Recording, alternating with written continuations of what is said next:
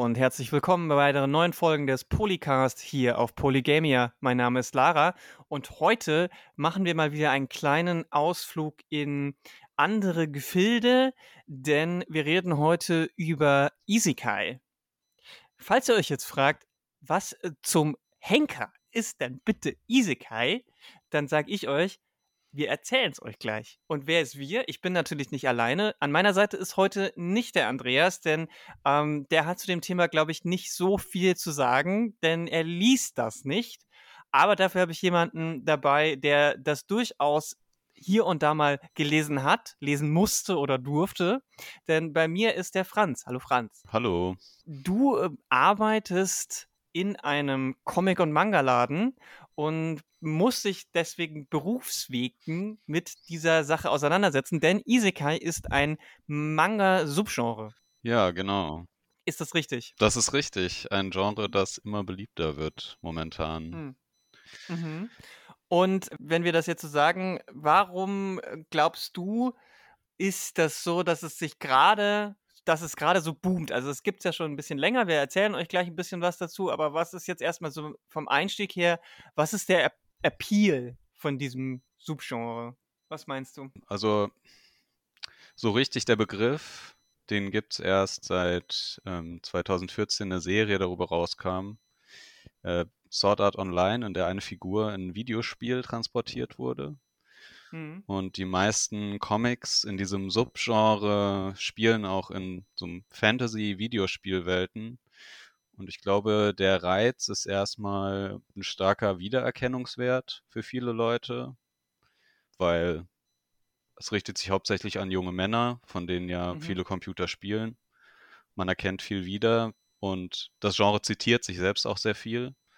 Mhm. Und ansonsten, ja, folgt es eigentlich vielen Klischees, die auch standardmäßig in Manga-Geschichten vorkommen. Mhm. Okay. Und das ist jetzt für euch da draußen auch so ein bisschen der Grund, warum wir hier überhaupt über das Thema sprechen, weil es sehr stark verbunden ist mit dem Thema Videospiele. Und ähm, ich dachte mir einfach, naja, diese Überlappungen sind schon so deutlich, dass man, dass wir da einfach mal ein bisschen drüber sprechen sollten. Und ich glaube auch tatsächlich, weil nicht nur die, das Zielpublikum äh, oft GamerInnen sind und meistens zwar eher Gamer sind, sondern auch wirklich dann die Figuren, die da drin vorkommen, irgendwie Gamer sind, ähm, lohnt es sich so ein bisschen auch über die Themen zu sprechen. Ähm, ich muss aber schon vorweg äh, schicken, weder Franz noch ich sind große Fans dieses Genres, weil es durchaus einige problematische Seiten hat. Und ähm, darüber wollen wir natürlich auch sprechen, aber bevor wir darüber sprechen können, lassen wir, lass uns doch ein bisschen über die, ja, über das, die Entstehung des Manga-Genres Isekai sprechen, weil du hast ja gesagt, das ist 2014 erst so richtig mit dem Namen auch durchgestartet, ist ja also sehr jung noch, ne? ist ja untypisch eigentlich als Literaturgattung oder auch als Comicgattung oder als Manga-Gattung, dass ähm, so ein sowas total Neues so, so, so schnell auch so durchstartet Vielleicht kannst du ein bisschen noch erklären, woher das kommt. Also es gibt da ja schon vor 2014 so ein bisschen Geschichten, die in diese Richtung gingen, bevor es den Begriff gab. Ja, genau. Also Isekai heißt übersetzt eigentlich einfach nur andere Welt. Und ähm, die Geschichten starten meist damit, dass die Hauptfigur entweder in eine andere Welt transportiert wird, ähm, beschworen oder durch ein Portal oder sowas in der Art oder in einer anderen Welt reinkarniert wird. Mhm. Und ähm, ja, also je nachdem, was man sich so in seiner Jugendzeit angeschaut hat, hat man bestimmt mal die eine oder andere Fantasy-Geschichte gelesen, gehört mhm. oder geschaut, die so anfängt. Also ja. du hattest ja Inuyasha erwähnt und mhm. äh, Digimon würde mir zum Beispiel spontan einfallen. Ja, was anders als Pokémon ja schon so ist, dass da jemand aus der echten Welt hintransportiert wird. Ja, ja, genau. Pokémon ja einfach die Welt an sich schon so immer so ist. Also das ist ja auch der große Unterschied. Ja, genau, genau, genau. Also in Digimon werden die Kinder ja irgendwie übers Internet äh, in so eine Art digitale Welt hochgeladen mhm. oder sowas. Mhm. Also das ganz zu erklären, dafür bin ich nicht tief genug in Digimon drin, aber irgendwie so hat das funktioniert. Mhm. mhm. Und dieser Genrebegriff Isekai, der ist aber erst aufgekommen, also mit diesem, als so wirklich diese, diese Welt, in die die Mhm. Hauptfiguren transportiert werden, auch zu so einer Spielwelt wurde. Und das heißt, Mhm. die Leute haben zum Beispiel ein Inventar, das sie aufrufen können in dieser Welt, was dann wie so eine Art 2D-Interface vor ihnen erscheint. Oder sie haben auch Stats, äh, Level. Meistens funktioniert die Charakterprogression, also wie sich die Hauptfigur entwickelt, auch über Leveln. Das heißt, man lernt, die Figuren lernen Sachen nicht, indem sie das beigebracht kriegen würden, teilweise, sondern indem sie das skillen, sozusagen. Also, wenn man wenn man so möchte, es gab so eine Proto-Isekai-Zeit, die, die, die ähnliche Geschichten erzählt haben, aber noch mehr oder weniger wirklich im klassischen Fantasy eher waren. So, man könnte, man könnte sagen, im westlichen Bereich sowas wie Alice im Wunderland oder Peter Pan, Zauberer von Oz, die, die unendliche Geschichte zum Beispiel, auch ein ganz gutes Beispiel, wäre ja eigentlich so von der Geschichte her auch genau das, dass man in eine andere Welt kommt, aber es ist halt alles eher so dieses klassische Fantasy. Ich, Und ja? ja, ich glaube, dass viel auch von äh, Pen-and-Paper-Rollenspielen kommt. Also, Hm. Ich meine, da kommt ja eh viel von äh, modernen Fantasy-Welten. Ja, Mhm. immer noch oft irgendwie zitiert Dungeons and Dragons und Co. Und das ist ja auch so ein bisschen der ähnliche, dieser ähnliche Gedanke, dass man selber eine Spielfigur entwirft, die in eine Fantasiewelt kommt. Die hat ja dann auch diese Stats und Skills und all das. Und man lernt ja auch in Dungeons and Dragons nicht, wie man schmiedet, indem man tatsächlich versteht, wie man schmiedet, sozusagen, sondern indem man halt sagt, so, okay, ich schmiede jetzt irgendwie zehn Schwerter, habe ich in meinem letzten Abenteuer geschmiedet, um es mal flach zu sagen. Und dann sagt der Mhm. DM so, ja, okay, also der Spielleiter, du bist besser Würfel Schmieden mal auf deinen Skill. oder du kannst dir mit den Punkten, die du am Ende vom Abenteuer bekommst, deinen Schmiedeskill verbessern. Und genau so funktionieren diese Geschichten im Grunde auch. Nur, dass äh, man sozusagen selber in Anführungsstrichen in diese Fantasiewelt kommt. Also es ist, da kann ich keine Garantie drauf geben, ob das auch Mhm. so ist, aber ich habe gehört, dass viel davon auch als Fanfiction angefangen hat, dass es wirklich auch so Self-Insert-Geschichten sind, in denen ähm, man sich selber eigentlich in so eine Fantasy-Welt schreibt, in so eine Spielwelt. Mhm. Ja, also äh, ich, soweit ich das äh, rausfinden konnte, gibt es da auch so ein, zwei sehr zentrale Websites, wo genau das passiert, wo Leute ihre Geschichten hochladen und die dann tatsächlich später dann ähm, von irgendwelchen Verlagen äh, gekauft werden und dann vielleicht nochmal ein bisschen überarbeitet werden oder so, aber ganz oft genau das ist und das ist ja quasi Fanfiction mehr oder weniger. Ja, ich hatte, also ich hatte auch, wir hatten eine kleine Leseliste vorher und einer der Titel, Mushoku Tensei, der ist zum Beispiel auch, hat als Fanfiction angefangen, äh, ist aber noch nicht übersetzt. Also alle anderen Titel, über die wir sprechen, sind schon erschienen auf Deutsch oder zumindest ist eine, Deu eine Serie dazu rausgekommen, die man in, Deu äh, in Deutschland gucken kann. Aber ja, ich glaube, ich glaube bei dem noch nicht. Und das hat ja schon ein bisschen dazu geführt, dass sich die Leserinnenschaft von diesen Mangas sehr gedreht hat. Also m, zu Zeiten von Inuyasha und, und äh, Visions of Escaflowne und so weiter waren das ja noch andere Leute als die, die jetzt mit, äh, mit diesem Sword Art Online dann für diesen Boom sorgen, oder? Naja, also zumindest vom Inhalt her kann man das schwer annehmen. Also das sind meistens Shonen-Manga. Äh, wer sich mit den Genrebegriffen nicht auskennt, Shonen Ja. heißt, äh, ist japanisch für äh, junge Männer, also Teenager. Und äh, in Japan sind so Altersgruppen sind auch Genrebegriffe im Grunde. Und Okay. das, diese Isekai-Mangas sind meistens Shonen-Manga. Genau, Mhm. also für junge Männer. Während äh, Inuyasha zum Beispiel vielleicht wahrscheinlich eher ein weibliches Publikum angesprochen hat. Genau, und die heißen dann Shoujo. Shoujo, genau. Das heißt einfach äh, junges Mädchen, also Mädchen, junge Mhm. Frau. Und es gibt dann noch, es gibt dann noch ähm, die, sag ich mal, Äquivalente für Erwachsene, oder? Genau, Seinen heißt das. Mhm. Ähm, und es gibt auch noch Josei. Das sind äh, Mangas, die sich ganz gezielt an erwachsene Frauen richten. Und äh, gerade auch in Deutschland beliebt sind natürlich dann auch noch so, ja, Genrebezeichnungen wie Boys Love und so weiter. Ich weiß gar nicht, ob das, ob, wie, wie das im Japanischen ist. Gibt es da, gibt's diese Bezeichnung da auch? Oder Ja, da, fallen die dann einfach über unter, unter ähm, Schole nee, nee, das sind ja keine Shonen, oder also, äh, Shoujo Sho- oder was auch immer? Shonen Manga. Also die meisten Boys Love Titel s- äh, richten sich ja auch eher an erwachsenes Publikum. Also die meisten, die Mhm. hier auch äh, von deutschen Verlägen publiziert werden, sind häufig ab 16 oder ab 18. Mhm. Ähm, aber den Genrebegriff gibt es auch im Japanischen äh, als BL, Mhm. BLU für Boys Love. Okay. Und das Äquivalent Girls Love gibt es mittlerweile auch. Ja, aber ich weiß nicht. Also klar, das gibt's auf jeden Fall. Ähm, es richtet sich au- auch an Frauen, Mhm. aber teilweise nicht so explizit wie Mhm.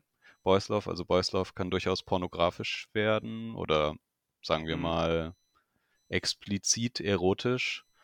Und Mhm. Girls Love ist meistens ein bisschen zahmer. Äh, Mhm. aber ich würde ja, kann, weiß jetzt nicht genau, ob das derselbe Genrebegriff im Japanischen ist.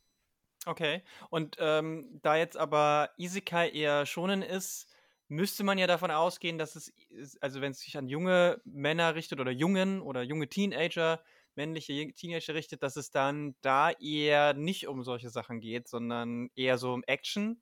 Ja, genau. Also ich glaube, äh, mit Self-Insert kann man sich schon ganz gut vorstellen, also Self-Insert für Teenager und junge Männer in Mhm. Fantasy-Geschichten, kann man sich schon ganz gut vorstellen, worum es geht. Also es sind meistens Action- oder Abenteuer-Stories, wenn es Shonen Mhm. Manga sind. Also es sind nicht nur aus, es ist nicht ausschließlich Shonen Manga. Es gibt auch Mhm. Für Mädchen oder Erwachsene Isekai, wenn auch seltener. Mhm. Und dann, ja, geht es meistens darum, gegen Monster zu kämpfen, zu leveln, hübsche weibliche Figuren für sich zu begeistern, im Fall von Shonen-Mangas. Äh, Mhm. ja, eigentlich, ich würde mal sagen, äh, so ein bisschen das äh, Standardprogramm. Also würdest du sagen, jetzt abs abseits von dieser Videospielwelt ist es eigentlich das gleiche wie ein One Piece oder ein Dragon Ball? Oder gibt es da schon nochmal Unterschiede? Na, es hat so ein paar eigene Klischees, würde ich sagen, die in anderen Geschichten nicht auftauchen. Also zum Beispiel, also vielleicht ist es einfacher, wenn man irgendwie konkret mal, wie funktioniert irgendwie so eine Handlung von, äh, sag ich jetzt mal, so einem Stereotypen Isekai-Manga. Also die Figur klischeehaft wird, äh, stirbt im Autounfall, also äh, wird von einem Truck, es gibt so einen bestimmten japanischen Liefertruck, von dem werden die überfahren. Äh, es gibt auch Memes dazu, äh, T- Truck-Kun, also Kun ist immer die Endung für Jung, Jungs in Japan, für Jüngere, der sozusagen in den Büschen lauert auf äh, die nächste, den nächsten japanischen Highschooler, den er in die Fantasy-Welt katapultieren kann. Okay. Und dann, genau, kommt diese Figur erstmal in so eine Art Zwischenwelt, wo ein Gott oder eine Göttin, die häufig irgendwie an griechische Mythologie angelehnt sind, ihnen eröffnet, dass sie reinkarniert werden in eine Welt, in der gibt es irgendeine Art von Bedrohung. Und äh, ihnen anbietet, dass sie irgendwie einen Skill sich aussuchen können oder eine besondere Begabung, die sie mitnehmen können.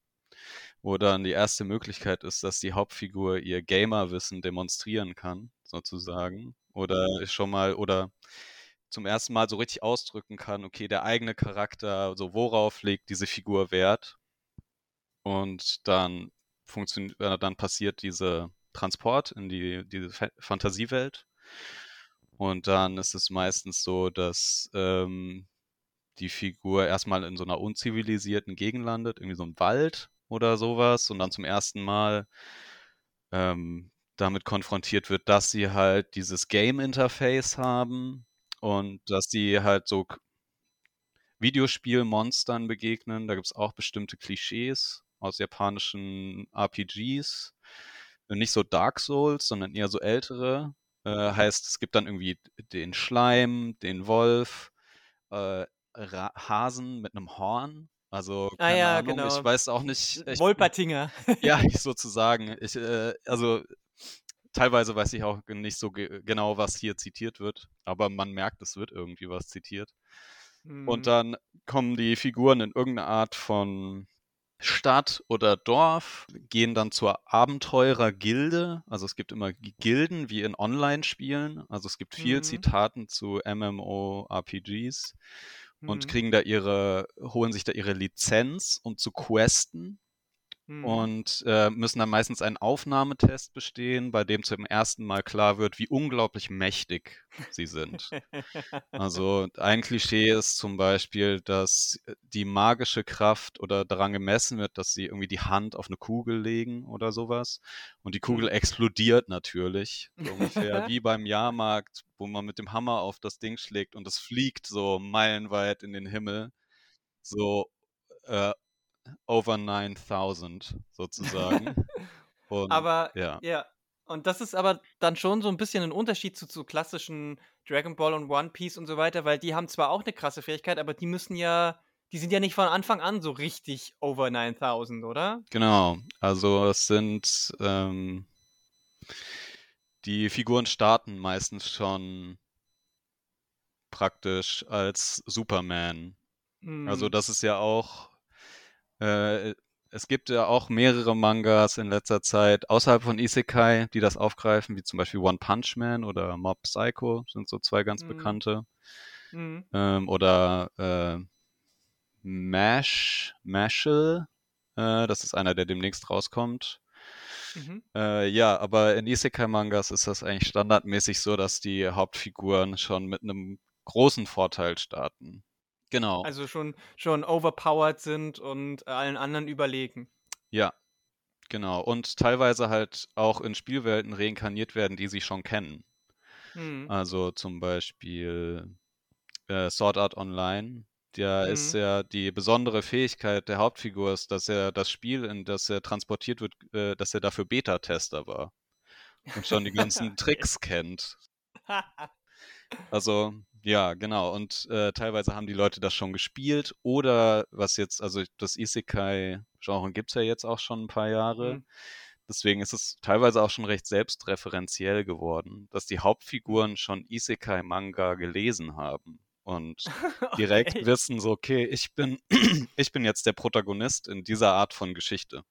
Mhm, mhm, dann halt noch mal 'ne Ebene drauf, vielleicht, weiß ich nicht, arroganter sind oder, Genau, also das, ähm also es ist, äh, es gibt auch Persiflagen mittlerweile natürlich schon davon. Ja. Ähm, es gab eine Serie, die ist auch, die ist auch schon älter, aber Konosuba hieß sie. Da war zum Beispiel irgendwie der Witz, dass die halt nichts können. Diese Leute, die in diese Fantasy-Welt transportiert werden, die sind halt, die können halt nichts. Die sind auch arm, so, die haben kein Geld, die haben nichts. Und dann schlafen die erstmal im Stall, so, und das ist halt so ein Gag-Anime. Mhm. Und ja, ich auch, ähm, da hatten wir auch vorher drüber gesprochen. Ähm, ich krieg den Titel nicht mehr ganz hin, weil das so ein furchtbar langer ist, aber Mhm. äh, meine Wiedergeburt als Schleim in einer anderen Welt oder sowas, das ist ja auch schon so Mhm. ein bisschen so eine Persiflage, obwohl die Figur sich dann auch als unglaublich overpowered Mächtig. herausstellt. Ja, genau. Ja, und du hattest Ansonsten, noch, ähm, die die die Wiedergeburt als Spinne ja, ich bin eine erwähnt. Spinne, na und? Also das hat schon alle möglichen anderen Formen angenommen. Vor allem, weil es auch Mhm. ein, so ein produktives Genre ist im Sinne von, also es kommt sehr viel dazu raus, weil es halt sich so wahnsinnig gut mit einer bestehend, schon bestehenden Form von Fanfiction verschränkt. Halt, Mhm. ich, Aber es ich, ist hm? Aber es sind keine keine Fanfiction im Sinne von, dass in dem in in dieser in diesen Geschichten jetzt tatsächlich dann auch, äh, weiß ich nicht, Bezug auf Final Fantasy genommen wird oder so, sondern es Ja, halt indirekt. Also Ja. zum Beispiel in äh, Rising of a Shield Hero, der, ich weiß Mhm. nicht genau, wie es auf Deutsch heißt, das ist auch ein Titel, über Mhm. den wir später noch sprechen werden. Mhm. Ähm, äh, gibt's, hat die Hauptfigur kauft sich ein Ei äh, bei einem Sklavenhändler tatsächlich. Also da kommen wir auch noch drauf zu sprechen. Das ist eines Mhm. der, der hässlichen Klischees, die in diesen Geschichten häufiger vorkommen. Und da Mhm. schlüpft dann so ein Vogelstrauß raus, wie in Final Fantasy, so ein Chocobo. Ah, Also okay. es gibt immer wieder diese, es wird jetzt nie gesagt, so okay, jetzt so dieser Charakter von Final Fantasy wird zitiert, aber die Bildsprache, Hm, äh, die ähm, Monster in Anführungsstrichen, So, das, das wird durchaus, das kommt ja. durchaus vor. Weil die wahrscheinlich, äh, Angst haben, dass sie dass da Copyright-Claims kommen. Weil ich meine, die klassische Fanfiction ist ja wirklich so, dass zum Beispiel Leute, ähm, sich, weiß ich nicht, Herr der Ringe äh, wirklich die Welt der Herr der Ringe mit dieser mit diesen ganzen Bezeichnungen und Namen nehmen und dann darin eine Geschichte erzählen. Ja, Oder obwohl, so. also da wäre ich irgendwie auch nochmal, ich glaube, im ja in Japan gibt es nochmal einen speziellen Umgang mit Fanfiction zu äh, Manga. Weil durchaus, äh, soweit ich weiß, erlaubt wird, dass Leute ihre Fanfiction auch auf Messen verkaufen können zu Ah Serien, ja. die wirklich auch Figuren von dieser Serie einfach drin haben, die dann andere Geschichten erleben. Aber das, äh, da müsste man sich irgendwie noch mal mehr reinlesen. Also ich, ich habe halt eher, also ich, also für mich ist mir, auf mich wirkt es eher so ein bisschen wie so Ready Player One, halt dieses, oh, kennst du Ah, das ja. hier? Hm, ja, weißt du noch? Hast du Okay, das nicht auch gespielt? So, Mhm. ja, ja, genau, so dass dieser, diese Wiedererkennung ganz wichtig ist. Mhm. Mhm. Aber es wird es wird zumindest suggeriert, dass es was Eigenes ist, aber dass halt die Leute, die genau, dass es halt so diesen Referenzwert hat und man sich sofort wiedererkennt, ähm, wenn man das liest und diese Sachen dann auch so nudge nudge, wink wink, haha. Weißt du, kennst du Chocobo? Ja, man steckt sozusagen mit der Hauptfigur direkt unter einer Decke, weil man kennt diese Spielwelt auch. So, äh, und äh, weiß dann natürlich auch ähm, irgendwie eventuell so die Tricks, wie man äh, jetzt schneller zum Ziel kommen könnte oder nicht. Also es, so, es funktioniert häufig so ein bisschen. Es gibt, es gab doch bei Herr der Ringe immer wieder so diese, also das ist hoffentlich nie ganz ernst gemeint, so warum ne, steigen sie nicht auf einen Adler und schmeißen den Ring Ja, einfach genau. in, in den Vulkan, so ungefähr. Und äh, Isekai ist halt auch so ein bisschen für diese Art von Leuten eventuell geschrieben, die halt dann in dieser Fantasiewelt die Möglichkeit haben, sozusagen auf den Adler zu steigen und den Ring einfach in den Feuer Vulkan zu schmeißen. Ja. Genau. Weil sie es halt schon wissen. Ja, genau. Also teilweise wissen die, wissen die Figuren schon den, den, die komplette Handlung ihrer Welt und auch ihren eigenen Plot und können sich dann halt auch entscheiden, ganz was anderes zu machen. Also es gibt zum Beispiel auch ein, also das Isekai-Genre hat so wie auch nochmal Untergenres, könnte man sagen vielleicht. Und es gibt auch das Slow Life-Genre, wo die Hauptfigur einfach ähm, gar nichts macht, sondern irgendwo aufs Land zieht und äh, Kartoffeln anbaut. Und äh, also auch ohne jede Mühe. Die haben dann so von mir aus so spezielle äh, Landwirtschaftsskills oder sowas, wo das alles richtig problemlos funktioniert. Total Okay. beliebt in ihrer lokalen Community werden. Die sind dann im vorherigen Leben meist überarbeitete Bürosklaven gewesen. Und jetzt endlich können sie in so eine Art Naturromantik irgendwie, da sind dann immer noch, also wie Hm. gesagt, äh, wenn es für Männer geschrieben ist, was es meistens ist, äh, Hm. sind immer noch häufig irgendwie attraktive weibliche Figuren in der Nähe. Die junge Bäuerin von nebenan. so sozusagen, ja, oder ähm, halt verschiedene Manga-Klischees, wie wa was weiß ich, irgendwie. Es gibt, also in Fantasy gab es ja schon immer die Idee von verschiedenen Rassen, also vor allem in Mhm. dieser Tolkien-Tradition auch.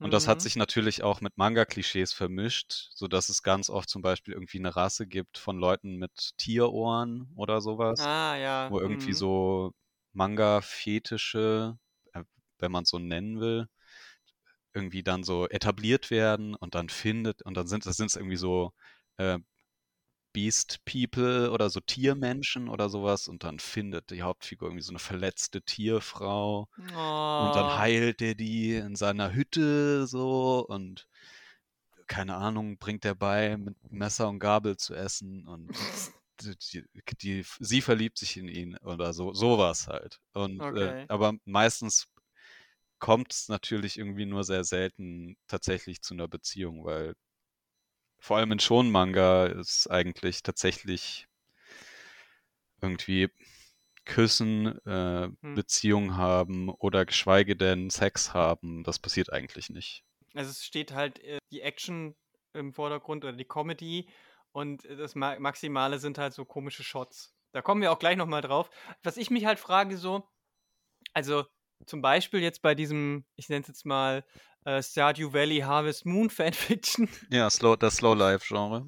Das Slowlife-Genre, worauf zieht es dann ab? Also erstens äh, lesen das dann auch überarbeitete Büroangestellte und äh, für die ist es dann so Eskapismus, äh, wie es für die Figur in der Handlung ist, so dieses, ähm, ja, dieses, dieses anachronistische äh, Idyll, so, oder, oder ähm, worauf läuft es dann hinaus ähm, am Ende? Sind es dann Geschichten, die einfach so auch vor sich hinlaufen und so ähnlich wie Soaps einfach dann 100 Bände haben, in denen aber eigentlich nie irgendwas groß passiert, außer halt Drama? Oder äh, worauf zieht das dann ab? Und die, die Sachen, die dann eher so die klassische Heldenreise suggerieren, wo der Held aber ja eigentlich schon weiß, was los ist, worauf zielt das dann ab? Also, was sind so die, die Anspornsachen? Ich meine, wenn ich halt so klassische Genre-Jump-Sachen wie äh, One Piece und Naruto und so weiter, da hat man ja immer so am relativ früh schon so eine groß, ein großes Ziel. Ne? Finde die sieben Dragon Balls ja. oder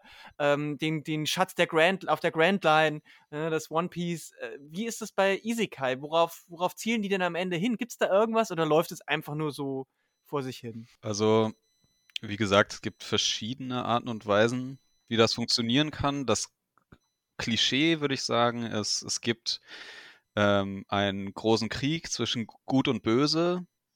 Und die Bösen werden meistens von einer Figur angeführt. Ähm, der wird einfach nur Mao genannt, äh, normalerweise. Also das ist kein Name, sondern das ist irgendwie auf Deutsch. Auf Englisch wird es häufig als Demon Lord übersetzt. Ähm, oder ich glaube irgendwie so böser König oder sowas wäre irgendwie so eine wörtliche Übersetzung. Und es geht darum, dass diese Figur sozusagen äh, besiegt werden muss. Äh, obwohl das natürlich, also wie gesagt, das wird dann teilweise auch irgendwie verdreht, dass der Protagonist sich selber als der Mao herausstellt oder dass äh, der Protagonist dann zum Beispiel beschließt, okay, er, er führt jetzt äh, er befriedet jetzt irgendwie Gut und Böse, also im Sinne von, er bringt sie dazu, Frieden miteinander zu schließen. Es sind ja meistens verläufen diese Konflikte auch an, entlang von Rassen. Also es gibt dann böse Rassen und gute Rassen sozusagen, also die Orks und die Goblins und die Dämonen und so. Und halt Menschen, Elfen, Zwerge, was weiß ich.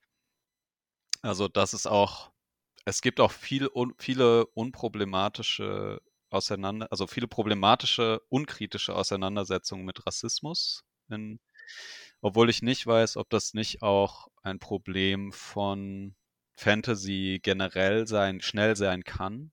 Also ähm, inwiefern ist das jetzt ein Isekai-Problem oder einfach nur ein Fantasy-Problem auch? Naja, also ich meine, bestes Beispiel ist ja, dass Tolkien und Herr der Ringe auch unglaublich rassistische äh, Elemente hat, beziehungsweise Themen oder Tropen benutzt. Also auch Eben. da sind ja die Sachen mit den Orks und den Elfen und so weiter, ne, das ist ja schon so. Und wenn sich das Isekai dann darauf irgendwie in dritt, dritter, vierter, fünfter Ebene drauf beruht, dann übernimmt es das halt leider auch. Es gibt auch progressive Fantasy, das muss ich an der Stelle ganz deutlich sagen, gerade ja, moderne progressive Fantasy, wo dieser Rassismus ähm, nicht drinsteckt, der auch ohne Sexismus auskommt. Ähm, aber klar, diese High Fantasy, äh, die man halt so äh, kennt aus dieser Zeit und auf die sich viele berufen, die haben das schon stark drin. Und es wär, das ist halt leider so, dass Isekai das dann wohl auch sehr unkritisch übernimmt oft, ja. Genau. Und dieses Slow Life Genre, worauf du angesprochen hattest, mhm. das hat kein kein großes Ziel, aber man muss halt auch äh, sich im Klaren darüber sein, dass Isekai kein besonders herausforderndes Genre ist. Also man liest das halt als so Fast Food fürs Gehirn. Gehirn, hm. Kaugummi fürs Gehirn, sagt auch eine hm. Kollegin von mir.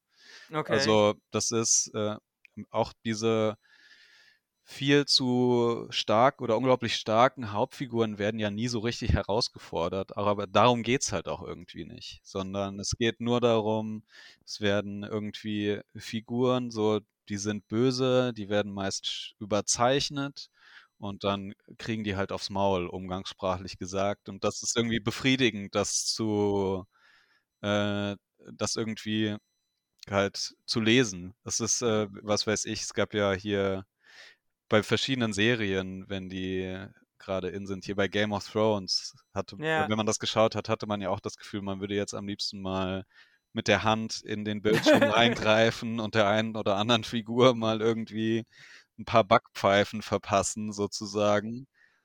Und äh, dafür ist dieses Genre halt da, also, äh, dass man das einfach so, da kommt einfach jemand, der ist unglaublich stark. Die Bösewichte wissen noch gar nicht, was auf sie zukommt. Die sind irgendwie noch am, am Plan und ihre Schergen und legen ihren großen Plan da.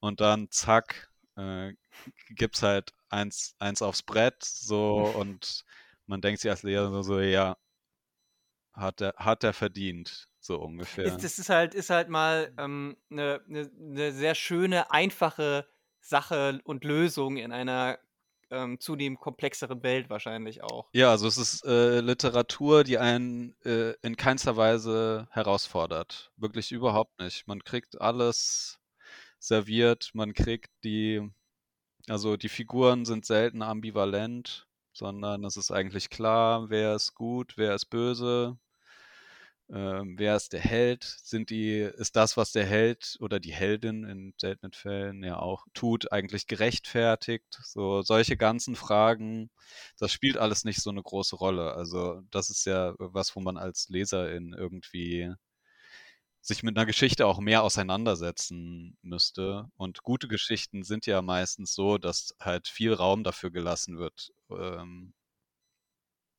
zu unterschiedlichen Deutungen zu kommen. Mhm.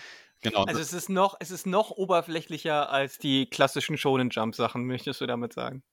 Also, wie gesagt, ich mag das, ich stehe dem Genre auch eher kritisch gegenüber. Also, das, also, ich würde sagen, ja, tendenziell schon. Es kommt natürlich darauf an, mit was man es vergleicht. Ja. Also es gibt ja auch sehr, äh, sehr gute Sachen im Shonen Jump. Äh, meiner Meinung ja, nach eben. zumindest. Aber äh, ja, also tendenziell ist es eher flach. Und äh, dadurch ist die Darstellung auch meistens unkritisch. Es werden Tropen, es werden Tropen kommen vor, die problematisch sind.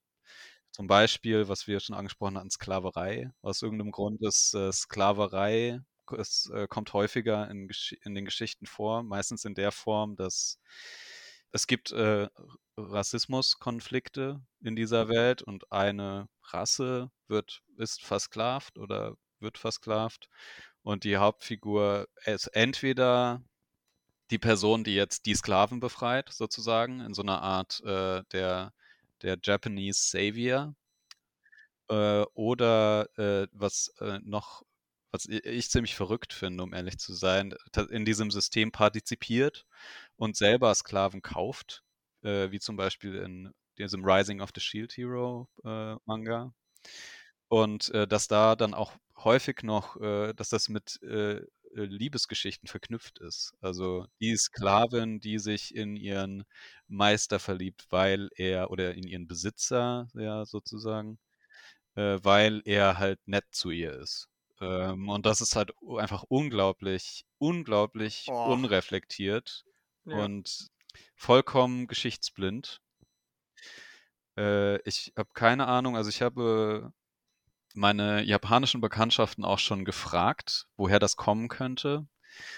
Ähm, ob irgendwie aus irgendeinem Grund Sklaverei in japanischen Rollenspielen äh, mal vorgekommen ist, weil die Sachen zitieren ja häufig, aber niemand wusste von was. Und ich denke, dass es halt äh, einfach irgendwie ein, ein Fetisch ist, der da ausgelebt wird.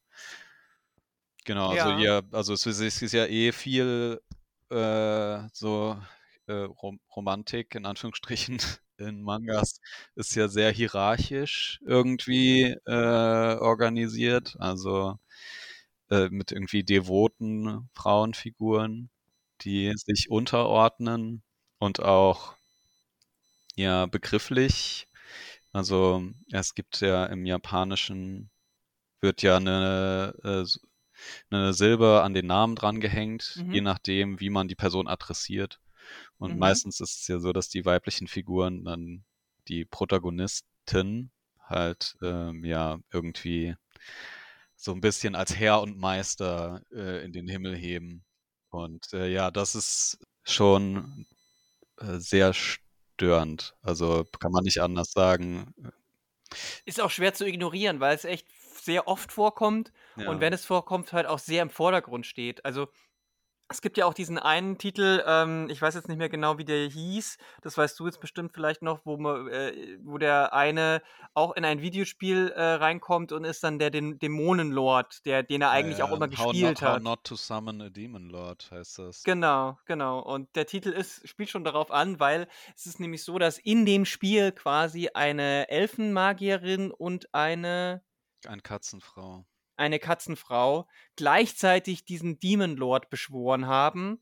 Aber weil der Demon Lord eine Fähigkeit hat, die alle, ähm, also da sieht man auch schon direkt, wie overpowered er ist, der alle, äh, der der zurückbounced quasi, also der diesen, diesen, diesen, ähm, weil die haben den nicht beschworen, einfach nur um ihn zu beschweren, sondern das, der Teil dieses Beschwörungszaubers ist eigentlich auch, dass man so, dass man dann der beschwörenden Person dienen muss.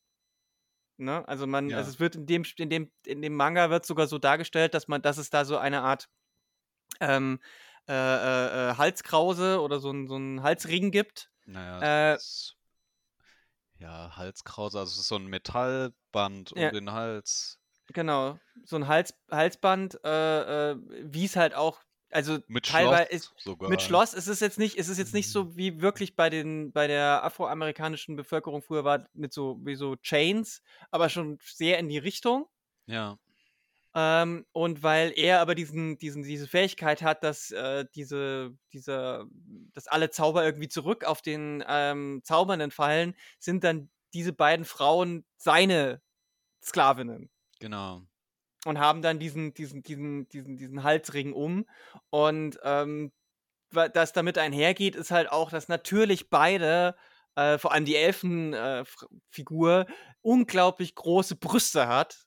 Also auch dieses typische ähm, Manga-Klischee, was man hat, was viele haben, wenn sie selber keine Mangas lesen und nur das Wort Manga hören, dann denken sie sofort an diese überzeichneten Frauen mit diesen mega Titten, äh, die kaum laufen könnten eigentlich. Ähm, und die, es gibt auch direkt so ein paar Zeichenshots, wo man halt sieht, wie die dann so devot hochblicken und ah, und ähm, das verbindet sich dann quasi auch. Also da verbindet sich diese, dieser Rassismus und diese, diese Geschichtsverdrängung ähm, mit einem Sexismus. Und das ist ganz, das ist eine, i- wirklich eine sehr eklige Mischung, die sich halt leider auch sehr durchzieht. Ja, also es ist äh, nicht so, dass das in allen Isekai-Geschichten vorkommt, aber es kommt in zu vielen vor, um kein Trend zu sein, würde ich mal sagen. Oder um nicht irgendwie halt äh, irgendwie ein Klischee zu sein. Und ähm, das ist schon, das finde ich auch ziemlich verrückt, muss ich sagen. Also, wo man sich halt so ein bisschen fragt, äh, wie inselhaft ist diese Insel eigentlich ab Hm. und zu. Also, ja, da gibt's auch noch so ein paar andere, also es, wir hatten ja auch über, ganz kurz noch vorher, es gibt et- über Tanya the Evil, das ist auch ein anderer Mhm. Isekai-Manga, wo ein Büroangestellter, ja so, so ein Boss, äh, als äh, kleines Mädchen mit magischen Fähigkeiten während dem Weltkrieg in Europa wiedergeboren wird. Es wird offen gelassen, welcher Weltkrieg das ist. Und sie hat natürlich auch eine Uniform. Und diese Uniform ist halt einfach irgendwie eine Nazi-Uniform nachempfunden. Oh Mann. Und ähm, das sind so Sachen, wo man sich halt fragt, ob die Leute verstehen, was das, äh, was das bedeutet. So, oder wie diese Geschichten halt außerhalb Japans eventuell konsumiert werden. Ja, das ist halt so ein komischer, also auch gerade diese, diese, diese Faszination mit deutschen Uniformen, um deutschem Militär, ähm, ist ja generell auch so ein bisschen schwierig äh, in Japan, beziehungsweise in den Mangas, weil auch selbst sowas wie Attack on Titan das ja hat. Ne? Und Ja, also es gab ja auch mal, ähm, also es gibt in Japan Clubs, in denen, also nicht äh, Tanzclubs, sondern so Bars, in denen äh, Männer oder Frauen sind, die sind halt irgendwie, die werden ausgesucht, die arbeiten da, weil die besonders gut aussehen und die sind dazu da, um dir Drinks einzuschenken und so Konversation zu machen und dir deine Zigaretten anzuzünden, was auch immer. Und es hm, gab in Osaka, gab es einen, so einen Club, so eine Host-Club äh, mit Nazi-Thema tatsächlich, wow. wo die dann ähm, auf den Flaschen auf den Wort, also aus den Hm. Schnapsflaschen so Hakenkreuze eingeprägt hatten und die Leute halt wirklich mit einer SS-Uniform rumgelaufen sind. Äh, weil es halt auch so, ich glaube, dass das auch, also so ein bisschen so ein SM-Uniform-Style ist. Also das gab's ja, es gab ja auch in Europa die Nazi-Sploitation, wo irgendwie so diese, diese Nazi-Uniform irgendwie mit Sadomaso und Sex so vermischt wurde und ähm, ja, der Club, der, dieser, dieser Hostbar, der hat halt dann zugemacht und die haben gesagt, die ganzen AusländerInnen hätten sich beschwert, aber ja, Ja. Und so viel dieses, dazu. äh, Saga von, äh, Tanya, äh, äh, The Evil, das ist, ähm, tatsächlich auch als Anime-Serie sogar auf Crunchyroll gekommen, bis nach Deutschland. Also nur das mal so. Ja, also die meist, also fast alle Serien, über die wir reden, sind eigentlich auf Deutsch erhältlich. Also Mhm. das Und das ist, halt in dem Fall schon ein bisschen sch arg problematisch, wenn dann eben so 'ne Weltkriegsuniforms-Sache und und und mit so 'nem jungen Mädchen und das dann auch noch so, äh, fetischisiert wird, ist schon nicht ist nicht cool. Also, dass da auch keiner irgendwie von den von den Aufsichtsbehörden da mal drauf geguckt hat und gesagt hat: „Das können wir nicht machen“, finde ich halt auch interessant. ja, also es ist halt, es wird halt nicht ganz explizit gesagt. So, es ist halt, das Design ist halt unglaublich ähnlich. Also ich bin sowieso, ähm, ich weiß nicht so richtig, wo das stattfindet, aber ich kann mir gut vorstellen, wenn es das nicht schon so gibt, dass irgendwie Mangas auch in Zukunft mehr kritisch besprochen werden in Bezug auf Rollenbilder, äh, Darstellung von Frauen, weil das Genre halt oder das Medium unglaublich an Beliebtheit zunimmt. Ja. Und Haben wir auch gerade wieder, ähm, ähm, gesehen, die sowohl in den USA als auch in Deutschland, äh, wurden die ersten äh, wurden jetzt wieder die Zahlen vom letzten Jahr, was, äh, Buchmarkt angeht, Verkaufszahlen veröffentlicht. Und, ähm, sowohl in den USA als auch in Deutschland und natürlich auch da, wo es herkommt, in Japan und, äh, Südkorea, äh, boomt Manga. Total. Also macht schreibt hat den den höchsten Zuwachs, schreibt die meisten Verkaufszahlen, ähm, in der Breite, in der in der Höhe, äh, auf allen Altersebenen und so weiter. Das verkauft sich gerade richtig, richtig gut. Ja. Und da stimme ich dir zu, genau deswegen muss man sich auch zunehmend kritisch damit auseinandersetzen, weil es halt kein Nischenthema ist. Man kann sich auch mit Nischenthemen kritisch auseinandersetzen und muss sich das eigentlich auch. Aber wenn es dann in den Mainstream dringt und eben dann so auch äh, so, so, so äh, Adaptionen wie Anime hat, wie dann die Leute auf Netflix gucken, dann muss man schon echt auch mal ein bisschen genauer hinschauen und das auch laut und deutlich sagen, finde ich. Gerade wenn es eben dann wie bei Isekai auch in so eine sehr, sehr häufige problematische Richtung geht, wo dann so ähm, Dinge eben ausgeblendet werden oder sogar zelebriert werden. Mm, Und bei diesem Demon Lord ist es ja auch wirklich so, dass der, dass die Hauptfigur das ja total genießt.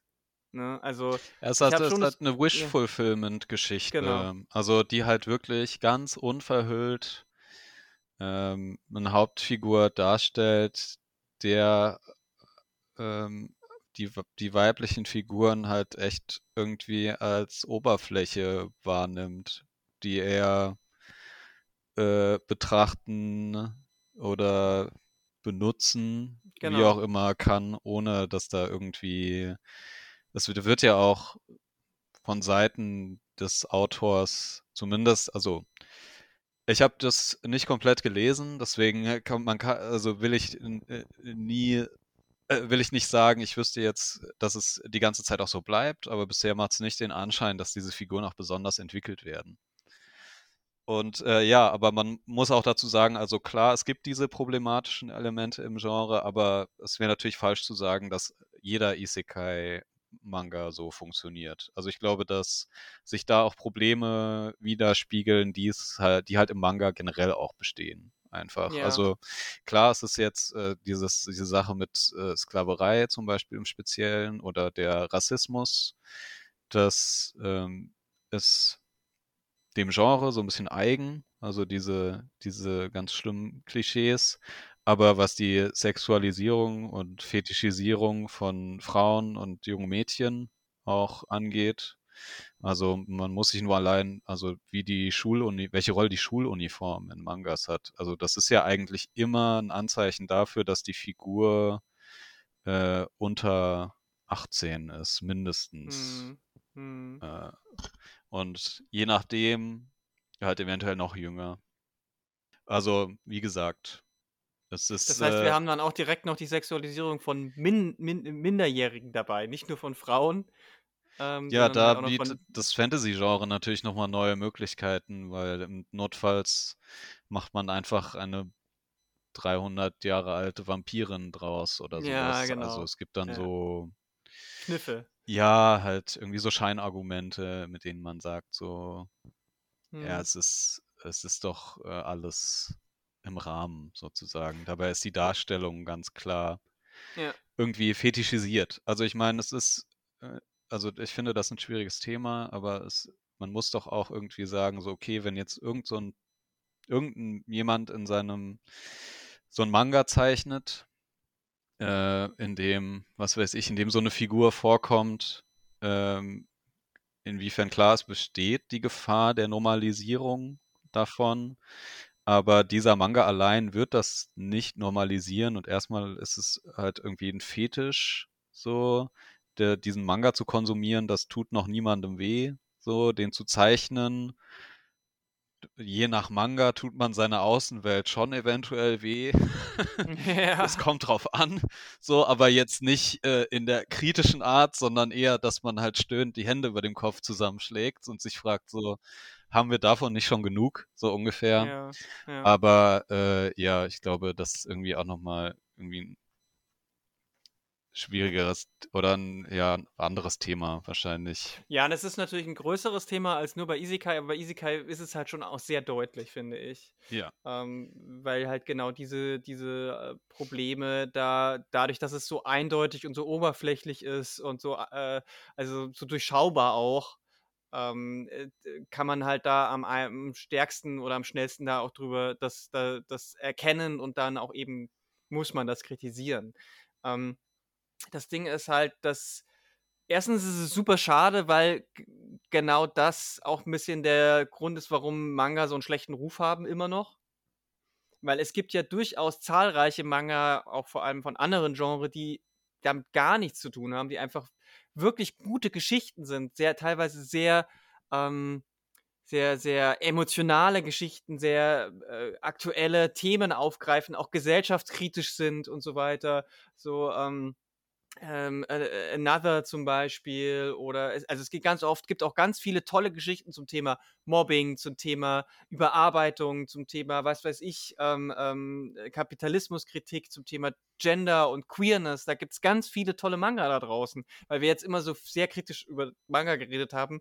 Ähm, Ja. Aber das Problem ist, wenn halt sowas wie Isekai gerade mega boomt und gerade auch junge Männer das lesen, also so 12 bis 14 bis 16, und die dann nur so einen Scheiß konsumieren, dann ist das nicht, dann ist es nicht gut, wenn die das so unreflektiert machen. Ja, also ich meine, da gehört ja natürlich irgendwie äh, noch irgendwie so eine Umwelt dazu. Und, Natürlich, äh, hoffentlich äh, konsumieren die nicht nur, also jemand, der jetzt nur so ganz flache Isekai-Geschichten die ganze Zeit liest, kann man sich auch fast kaum vorstellen. Aber vielleicht gibt es sowas auch. Ich, ich meine, im Endeffekt, glaube ich, ist es natürlich immer wichtig, dass die Umwelt halt junge Männer auch zur kritischen Reflexion mit Medien anregt und Möglichkeiten gibt, das auch zu tun. Ähm, ja, ansonsten, ich finde es halt schade. Also, nat- also wie gesagt, es ist nicht alles so im Isekai-Genre. Es ist äh, äh, nicht alles furchtbar. Es gibt auch, wir hatten zum Beispiel, wie hieß dieser Titel?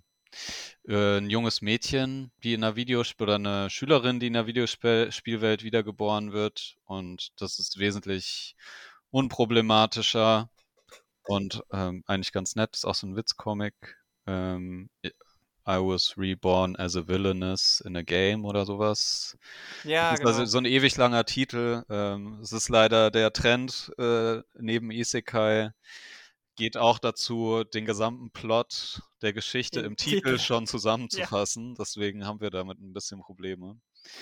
Äh, teilweise uns dran zu erinnern. Aber ähm, ja, genau. Also ich meine, eigentlich ist die Idee ja g- total interessant, sich gar nicht mehr sich auch irgendwie mit den Medien, die man konsumiert, auf die Art und Weise auseinanderzusetzen, dass man in seinen Geschichten Figuren direkt, direkt damit interagieren lässt.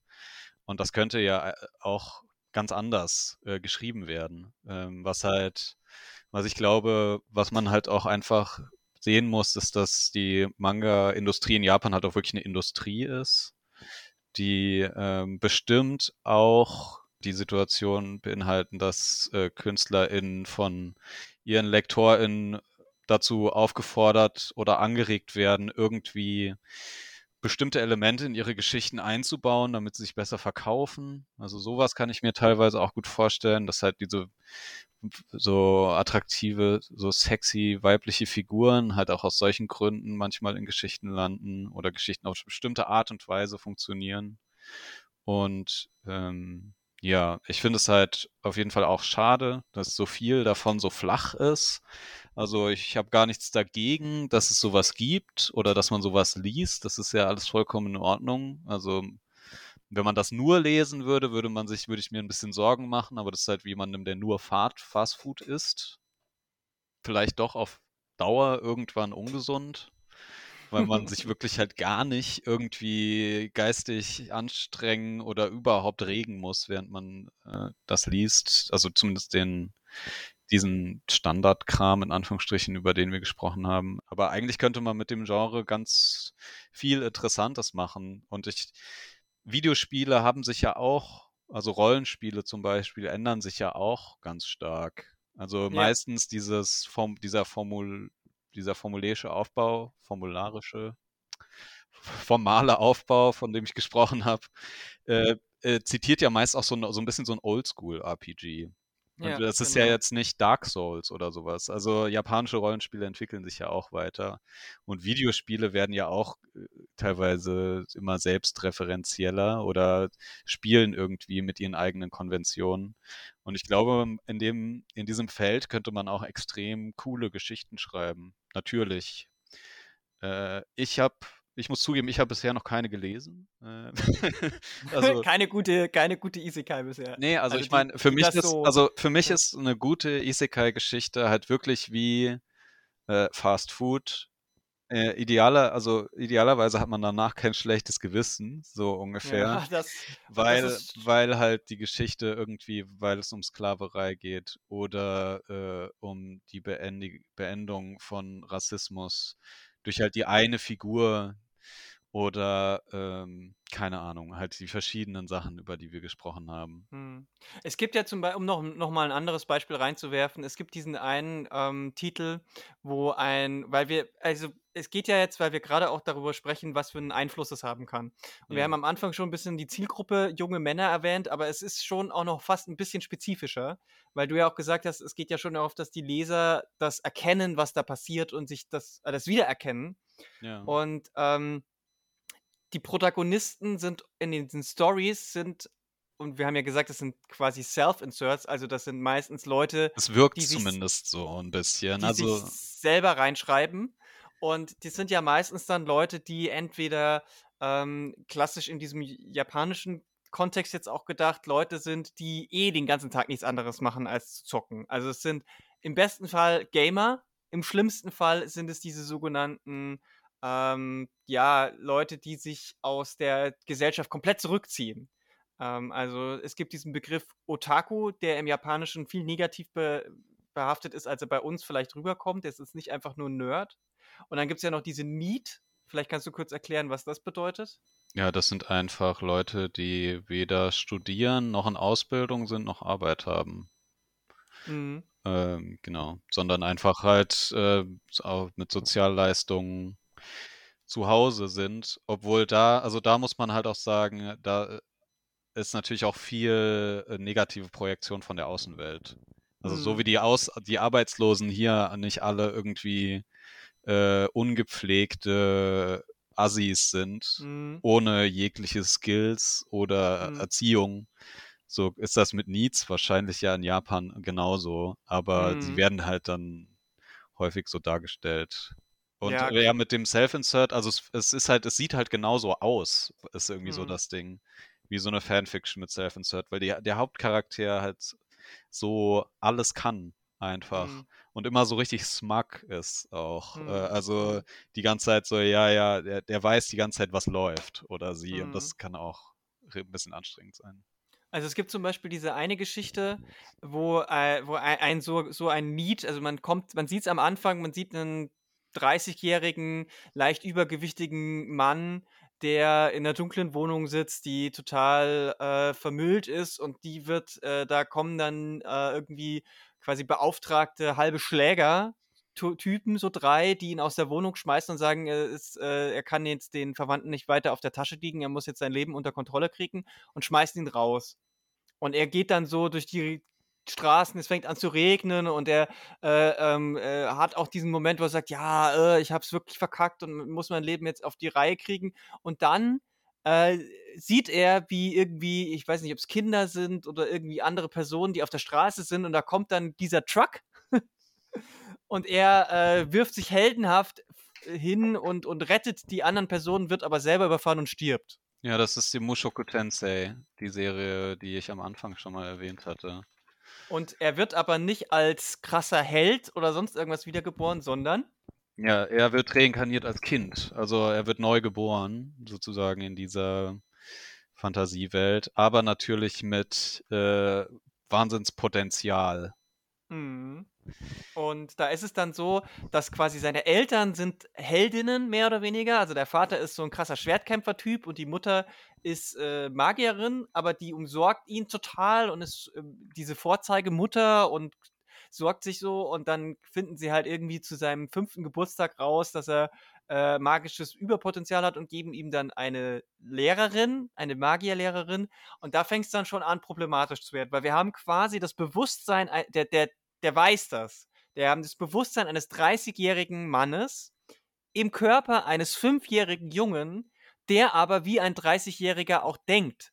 Das heißt, er sieht dann diese ähm, Magierlehrerin zum Beispiel und wird sofort, ist sofort sexuell erregt.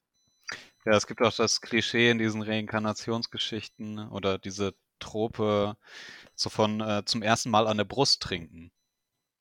Dass dann äh, dieser äh, meist erwachsene Mann im Kind eines Babys von seiner Mutter an die Brust geführt wird. Dass das dann auch ein ganz merkwürdiger Moment ist. also ich Ja. meine, irgendwie könnte man das ja auch ganz lustig machen, aber meistens ist es halt Nicht äh, lustig. naja, halt so wie man sich's vorstellt, irgendwie so komisch sexualisiert, ja, genau. Und äh, ja, das mit diesem Mushoku Tensei, äh, ja, das ist äh, tatsächlich, finde ich, ich finde das äh, sehr creepy. Die Vor also auch die Vorstellung einfach, äh, wenn man sich diese Elternfiguren mal als äh, tatsächliche Eltern vorstellen würde, die irgendwie die Mutter, die einen 30-jährigen Mann irgendwie äh, zum Sohn hat. Und ja, es ist natürlich, äh, der findet dann später nämlich auch noch, glaube ich, ein Mädchen irgendwo, die irgendwie, die wird diskriminiert, weil sie El- Elfenohren hat oder sowas in der Art, wenn mich nicht alles täuscht. Und dann nehmen sie sie in der Familie auf und dann wird er, also er rettet sie und er ist ja sowieso sehr bewundernswert, weil er, er trainiert zwar, er gibt sich schon irgendwie Mühe, aber er kann halt auch alles so ein bisschen schon direkt, einfacher als alle anderen. Und dann äh, entwickelt sie auch eine Zuneigung zu ihm. Und dann ist das in den Panels tatsächlich ja auch dann teilweise so gezeichnet. Also es ist ja eigentlich auch so eine, das Thema der Geschichte ist, er will jetzt wieder alles gut machen, beziehungsweise er will ein besseres Leben führen als vorher, ein besserer Mensch werden. Dass er dann verschiedene Einsichten darüber hat, wie das möglich ist oder wie er ein besserer Mensch sein kann. Und dann sein 30-jähriges Ich neben dieser Kinderfigur, die er jetzt ist, gezeichnet wird, sozusagen, um die beiden zu verbinden. Und wenn das dann halt irgendwie damit verbunden ist, wie er, wie halt diese Kinderfigur dann ein gleichaltriges Mädchen irgendwie tröstet oder sowas, dann wirkt das schnell merkwürdig, habe ich, Ja, ich also zumindest es ist, sagen. es ist in beide Richtungen merkwürdig. Es ist quasi merkwürdig, wenn ähm, der fünfjährige Junge ein anderes fünfjähriges Mädchen irgendwie tröstet und da dann irgendwie romantische Beziehungen aufkommt, weil es natürlich mit dem ähm, ja, mit dem Bewusstsein eines 30-Jährigen, der dann mit einem fünfjährigen Mädchen anbandelt, schon sehr stark in dieses Pädophile geht. Ja, aber aber in die es andere. wird halt nie, es kommt nie zu Sex oder Küssen oder irgendwas so. Nee, aber es es ist ist ja immer nie explizit so, genug, aber äh, häufig wird so angedeutet sowas und das ist halt sehr unangenehm. Also es gibt zum Beispiel auch relativ am Anfang eine Szene, wo dann äh, diese Magierlehrerin in das Haus bei denen einzieht und in der ersten oder zweiten Nacht wacht der Junge auf und hört seine Eltern beim Sex. Und irgendwie sagt dann auch so, denkt sich so, ah, ja, habt Spaß, ihr beiden. Und dann geht er aber auch raus äh, vor, die, vor, seinen, vor seine Zimmertür und dann sieht er, wie seine Magierlehrerin seinen Eltern beim Sex zuschaut. Und ich frage mich, wa- was, was soll das? Es ist schwierig. Ja, also ich äh, kann es dir auch, ich kann es dir auch nicht so genau sagen, was das Ja. soll. Also Also es ist, es ist ähm, selbst so eine an sich eigentlich nicht so verkehrte Idee zu sagen, ich äh, habe mein, äh, mein ei- ei- erstes Leben quasi verkackt, werde jetzt reinkarniert und versuche alles besser zu machen, aber es ist halt trotzdem immer so komisch creepy. Ja, also es gibt dieses, das gibt's ja auch als Geschichte, die nicht äh, creepy ist, dieses wir reinkarnieren und dann nochmal versuchen, ein besseres Leben zu haben. Mir fällt der Titel nicht ein. Aber es ist, also natürlich, also sind irgendwie, es ist ja, ich glaube auch allein dadurch, dass halt Japan auch ein buddhistisches Land ist, gibt's da eine stärkere Geschichtentradition, was Reinkarnation angeht. Genau, und da gibt's auch Beispiele, die nicht so merkwürdig sind. Äh, ja. Und das, äh, dieser Mushoku Tensei ist einer dieser Fan-Fictions, die auf der Webseite, also ich nehme an, es gibt eine Website, die heißt Shosetsuka Ninaro. Das heißt übersetzt so viel wie Last und Schriftsteller werden äh, für Fanfiction. Und das ist halt eine der bekanntesten Fanfictions von dieser Seite gewesen, die halt zum Manga geworden ist. Äh, interessant ist übrigens auch, dass viele ähm, oder einige von diesen ähm, Mangas beziehungsweise die Animationen, äh, die äh, Anime-Adaptionen davon in äh, Russland verboten sind, weil sie ähm, die, die, weil sie sagen, die Serien äh, fördern den Glauben an die Reka Reinkarnation. Ja, Und das- gut. also, ähm, Das ist dann schon wieder, weißt du, mit allem anderen haben sie Mhm. kein Problem, aber damit haben sie ein Problem. Das ist äh, weird. ja. Ähm, ja, also ist es so, dass du, weil ich, ich, es ist ja oft so, wenn man über Manga und Anime und äh, vielleicht auch teilweise über Realfilme aus Japan spricht, dass man sagt, ja, das ist aber halt, weil die japanische Kultur so ist. Ja. Und ich finde, das ist keine Ausrede. Das darf keine Ausrede für Sexismus, Rassismus oder sonst irgendwas sein, ähm, weil man kann auch andere Kulturen auf dieser Grundlage kritisieren. Ne? Ich glaube auch, dass ähm, häufig nicht gesehen wird, dass das nicht unbedingt mehr, also so mehrheitsfähig ist. Diese, Ja. Dass diese Mangas, die übersetzt werden oder die Serien, die man hier anschaut, nicht unbedingt die irgendwie so eine Mehrheitsmeinung repräsentieren, sondern erstmal muss man halt verstehen, dass das meiste davon ist äh, einfach irgendwie so Jugendliteratur, so wie Harry Potter oder sowas in der Art. Ich glaube, dadurch, also es wird auch hier immer beliebter dadurch, dass es äh, wirklich in dieser Nische, was heißt die Nische, also in diesem Bereich irgendwie auch anerkannt wird. So, dass, dass, dass das halt so ist, so Tribute von Panem oder sowas. So, so ist das, so das lesen irgendwie da auch halt auch viele in ihrer Jugendzeit. Und die lesen halt ja auch nicht alles. Also diese Sachen, über die wir gesprochen haben, die problematisch sind, das sind auch für die meisten JapanerInnen problematisch. Ja. Und es ist ja ganz oft, sagt man so, ja, also we- wenn die Welt, Japan ist nicht so wie im Manga oder im Anime. So klar, es gibt ganz viele Geschichten über das Schulleben in Japan zum Beispiel. Genau. Aber es ist halt nicht repräsentativ in den meisten Fällen, überhaupt nicht. Und äh, es gibt auch auf jeden Fall Leute, also die meisten Leute da, wenn du denen das zeigst, vor allem halt auch Frauen, also meiner Erfahrung nach, dann sagen die so, ja, das ist problematisch, auf jeden Fall. Ich finde das auch kacke. Und jetzt die Frage, äh, warum wird das dann trotzdem so viel produziert? Ähm, da, ja, ich weiß es nicht genau. Ich weiß nicht, wie weit, inwieweit ähm, es irgendwie feministischen Protest äh, gibt oder Bewegungen, die andere Arten von Geschichten versuchen zu fördern. Ich nehme es schwer an. Ähm, aber da, dafür stecke ich auch nicht tief genug im japanischen Feminismus oder in der japanischen Gesellschaft drin. Aber ich glaube halt, man sollte nicht äh, davon auf die Allgemeinheit schließen, weil die Sachen, die hier, obwohl die Sachen, man denkt ja, okay, wenn das es bis nach Deutschland geschafft hat, dann ist das sicher in Japan äh, ein Riesending, Ja. so ungefähr. Und das ist aber nicht immer der Fall. Also Aha. es kann durchaus sein, dass man ähm, mit seinem Lieblingsmanga nach Japan kommt und den den Leuten zeigt, äh, jetzt in Anführungsstrichen, und die ziehen nur die Augenbrauen hoch und was liest du denn da so ungefähr? Okay. Oder genauso ist, also was mir auf jeden Fall passiert ist, ist ja auch niemand redet so wie in Mangas oder Animes oder in schon Mangas und Animes wird auf eine Art und Weise Japanisch gesprochen, die niemand benutzt. Also damit sollte man nicht Japanisch lernen, meinst du? Nee, auf keinen Fall. Also man sollte sich äh, schön irgendwie am besten Unterricht suchen. Und wenn man will, mit, was weiß ich, Du- Duolingo oder so anfangen, um so reinzuschnuppern. Aber man sollte nicht irgendwie von Naruto Japanisch lernen. Das ist eine ganz Okay. schlecht, ganz schlechte Idee. Hast du das, hast du den Fehler gemacht? Äh, nee, also ich habe ich habe nicht so, also ich hatte da irgendwann auch eine Freundin, die mich immer scharf zurechtgewiesen hat, wenn ich schon so angekommen bin, so ungefähr. Also mir war es auch schon so ein bisschen bewusst, dass es halt, dass manche Sachen komisch sind, aber bei anderen Sachen ist dann so, ach ja, man sucht irgendwie nach einem Wort so und dann, ach, das habe ich doch schon mal irgendwo gehört. Und äh, ich weiß noch, dass ich, also ich habe äh, damals ja auf einer Farm gearbeitet und ich habe mit einer älteren Frau zusammen und ich hatte sie, wollte sie irgendwas fragen und habe für das, den Begriff nach Ehemann gesucht.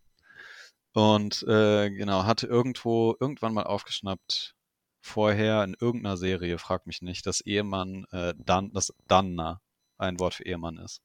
Und die hat sich halt gekugelt. So, die hat mich ausgelacht, eine halbe Minute lang, so ungefähr.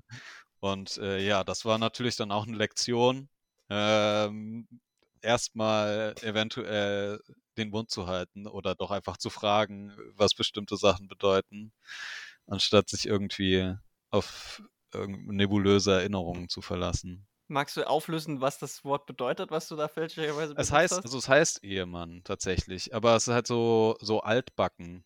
Ähm, Okay. Irgendwie so, halt auch so eine, so spricht niemand, also im modernen Japan mit seinem Mhm. Ehemann oder von Ehemännern. Also zumindest äh, hat das den Eindruck gemacht. Das ist auch so dieses, äh, weil Japan so eine stark hierarchisierte Gesellschaft ist und es sehr wichtig ist, die Leute halt mit äh, passendem Status anzusprechen, haben bestimmte Begriffe, also es gibt für bestimmte Sachen ganz viele unterschiedliche Begriffe. Und äh, ja, ich glaube, das war eher halt so, so was Älteres. Aber ich habe das dann auch nicht mehr so krass recherchiert. Das kommt mir nur ab und zu Erinnerung, wenn man drüber Ja, spricht. klar. Also das Aber ja, wäre, wäre so, als würde ich jetzt äh, quasi so ein bisschen äh, reden, wie wir, wie wir von heute so im Neu, Neudeutschen, äh, aber Mittelalter, so f- für wahr, äh, ich sage euch, meine, äh, ne, so, also dieses alte, veraltete Zeug. ja, auch so, als wäre der Ehemann noch so statustechnisch viel höher, so, so richtig überhöht.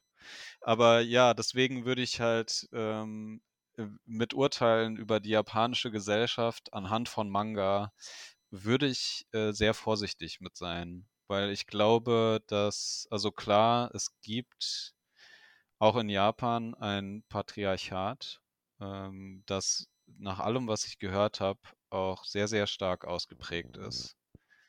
Ähm, es gibt problematische Frauendarstellungen in Mangas, äh, Sex Sexualisierung von Minderjährigen auch auf jeden Fall. Ähm, inwiefern man aber dann aufgrund dessen irgendwie der japanischen Gesellschaft das so krass zum, also so krass zum Vorwurf machen kann, finde ich schwierig. Vor allem, weil vor dem Hintergrund auch häufig vergessen wird, wie ja auch unsere Kultur Ja, Minderjährige sexualisiert. Dass man dann mit dem Finger zeigt auf die Japaner wegen der Schuluniform. Hm. Aber ähm, ich weiß nicht, äh, erinnerst du dich noch an dieses Britney Spears Musikvideo, Oh Oops, I Did ja, It Again, wo sie halt ja. auch, also die Schuluniform ist hier ja auch Äh. Fetischklamotte. Ja, So absolut. Und Fall. irgendwie auch so diese 2 Zöpfe, jeweils einen an der Seite vom Kopf. Also genau. Und, äh, man würde ja also, wie gesagt, inwiefern kann man irgendwie anhand von Britney Spears „Oops, I Did It Again“ irgendwie so 'ne umfassende Kulturkritik der westlichen Kultur machen? Ist halt auch also, bestimmte Aspekte kann man natürlich ableiten, aber man muss sich halt im Klaren sein, okay, erst mal fehlt irgendwie das Gegengewicht. So, man sieht halt nur, wie's schlimm ist und halt, äh, auch nur 'n bestimmten Aus also, 'n bestimmten Ausschnitt. Eigentlich hängt hängen die beiden Punkte miteinander zusammen. Und deswegen also, oh also, Vorsicht. Und es gibt halt in also, es gibt in Japan der Großteil der Leute ist, äh, normal einfach, würde ich sagen. Also, erstaunlicherweise tatsächlich, wenn man, äh, viel Manga und Anime konsumiert. Für aber ja, es ist so. Mhm, mhm. Aber, ähm, also, ja, ich glaube ich glaube, dass es, äh, genau der richtige Vergleich auch mit Britney Spears war und das wir könnten noch viel viel viel mehr wahrscheinlich aufbringen. Und auch hier gibt es ja das Patriarchat, also, so ist es ja nicht. Ähm, ich finde es halt vor allem und den den Aspekt hast du ja auch schon so genannt, aber ich würde es noch mal herausstellen als Kritik auch an die deutschen Manga-Verlage einfach. Weil, ähm, das ist ja schon so, dass es leider sehr viele davon jetzt grade gibt, weil wir haben gesagt, es boomt und, äh, auch das Isekai-Genre in Deutschland ist ja, äh, relativ beliebt, habe Ja. ich so den Eindruck. Ähm, und das ist eigentlich dann die Verantwortung der deutschen Importverlage, ähm, da jetzt nicht zu sehr in diese Richtung abzudriften, beziehungsweise halt zumindest irgendwie auch mal genügend Gegenpole zu bieten. Und ich habe das Gefühl, dass das grade nicht passiert. Hm, ja, ja, würde ich dir zustimmen. Also, Mhm. ähm, es ist halt immer wie also, man muss halt dazu sagen, weder du noch ich arbeiten in 'nem Manga-Verlag oder haben da mal gearbeitet, würde ich Ja. zumindest also, Ja. äh, deswegen ich weiß nicht genau, wie die Lizenzvergabe mit japanischen Verlägen funktioniert. Also, ich hatte auch mal gehört, dass die Lizenzpakete vergeben. Aber es ist ja es ist natürlich so, dass man sich, äh, schon fragen muss: Muss man bestimmte Serien musste das jetzt verlegt werden, äh, oder inwiefern haben Verlage auch 'ne ethische Verantwortung, ähm, und sind nicht allein nur 'n Wirtschaftsunternehmen? Und ich meine, im Moment kommen sie einer ethischen Verantwortung zumindest, ähm, geringfügig nach, indem sie Altersempfehlungen für die Titel rausgeben. Aber das ist, äh, natürlich erst mal irgendwie nur ein Pflaster, sage ich mal so. Und ja, aber da sollten Verlege sollten VerlegerInnen, äh, da stärker drauf achten. Also, i ich glaube, was ich also, auch als jemand, der im Comicladen arbeitet, nicht schlecht fände, wenn es irgendwie wenigstens 1, 2 Verlage geben würde, von denen man weiß, die achten auf so was sozusagen. Dass man nicht irgendwie so: „Ja, ja, das ab 12“ und dann irgendwie böse Überraschung oder so, so ungefähr oder, äh, ja. Aber im Endeffekt weiß ich auch nicht weiß ich auch nicht so recht. Ich glaube, das ist auf jeden Fall auch Teil von 'ner größeren Diskussion, wo ich erst noch mal mehr drüber nachdenken müsste, bevor ich da irgendwie 'n Urteil 'n persönliches Urteil drüber fällen könnte. Aber was würdest du denn sagen? Sollte sollte sollte da mehr drauf geachtet werden? Ich finde Oder schon. Also, ich finde ja, also, ich finde, ähm, dass generell die Entscheidung, ob ich was verlege oder nicht verlege, bisschen stärker differenziert werden muss, meiner Meinung nach. Ich weiß auch nicht genau, wie das mit den Lizenzpaketen ist und wie verpflichtet die dann sind, aber dann würde ich sagen, wenn wenn ich in der in der entscheidenden Position bin, dann wäre mein moralischer Kompass halt so stark, dass ich sage, dann verzichte ich halt auch auf die anderen Sachen, ne? Ja. Ähm, und aber ich bin halt auch nicht dieses ich bin jetzt auch nicht so kapitalistisch getrieben, weißt du? Also, äh, ich könnte mir halt auch vorstellen, da dass, äh, Verlage wie, weiß ich nicht, jetzt Ultraverse oder Tokyopop oder Kase halt sehen, dass, äh, da da können wir viel Geld mit machen, also, verkaufen wir das auch. Und, ähm, Geld stinkt nicht so. Ja. Ähm, aber ich bin halt so nicht. Ich persönlich würde halt sagen, ich mache das nicht, weil das ist widerspricht meinem moralischen Kompass. Und ich kann halt auch nicht sagen, ähm, äh, ich bringe das raus. Ich weiß, dass es scheiße ist, aber äh, ich bin gar nicht so, weil man macht sich damit schon irgendwo mit Verein, wenn man äh, mit gemein, wenn man sowas veröffentlicht. Und nun bringt natürlich jetzt sowas jemand wie Tokyo Pop zum Beispiel oder auch Kase bringen ja auch ganz viele andere Genres raus und die bringen teilweise auch gar nicht so schlechte Mangas raus, die in andere Richtungen Total gehen. gute Sachen teilweise. Aber es ist halt von der Menge her oft so, dass ich, dass ich da so eine sehr krasse Schieflage ansehe, wenn ich mir halt die ähm, Verlagsvorschauen der nächsten ähm, Quartale immer so angucke. Da habe ich dann halt vielleicht einen Manga, wo ich sage, oh, das ist vielleicht auch mal interessant, weil das ein bisschen weiß ich nicht, mal eine andere Geschichte erzählt oder mal nicht in diese Tropen reinfällt. Und dann habe ich halt 20 Mangas, die mir über 10 verschiedene Genres trotzdem immer wieder die gleiche problematische Scheiße vorlegen. Weil ob ich jetzt einen sexistischen Isekai habe oder einen sexistisch, sexistischen Romance oder einen sexistischen äh, äh, Action äh, äh, Science Fiction oder was, äh, ist ja dann egal. Aber wenn ich halt irgendwie auf so einer in so einer Verlagsvorschau auf äh, zehn Seiten neun Seiten habe, wo mir die ganze Zeit nur irgendwelche riesen Titten und Ärsche ins Gesicht geballert werden und dann ist auf einer Seite ein Manga, der halt irgendwie nicht so ist, dann ist das für mich eine Schieflage und ich finde, da sind die Verlage natürlich in der Verantwortung, das auch anders zu machen.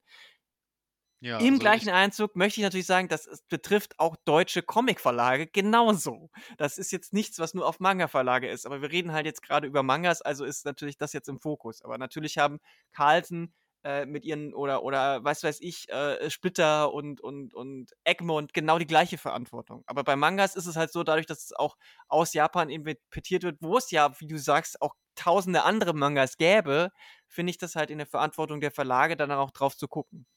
Ja, also ich meine, es, also es ist, also es bildet mit Sicherheit auch eine Schieflage im japanischen Markt ab. Also keine Frage.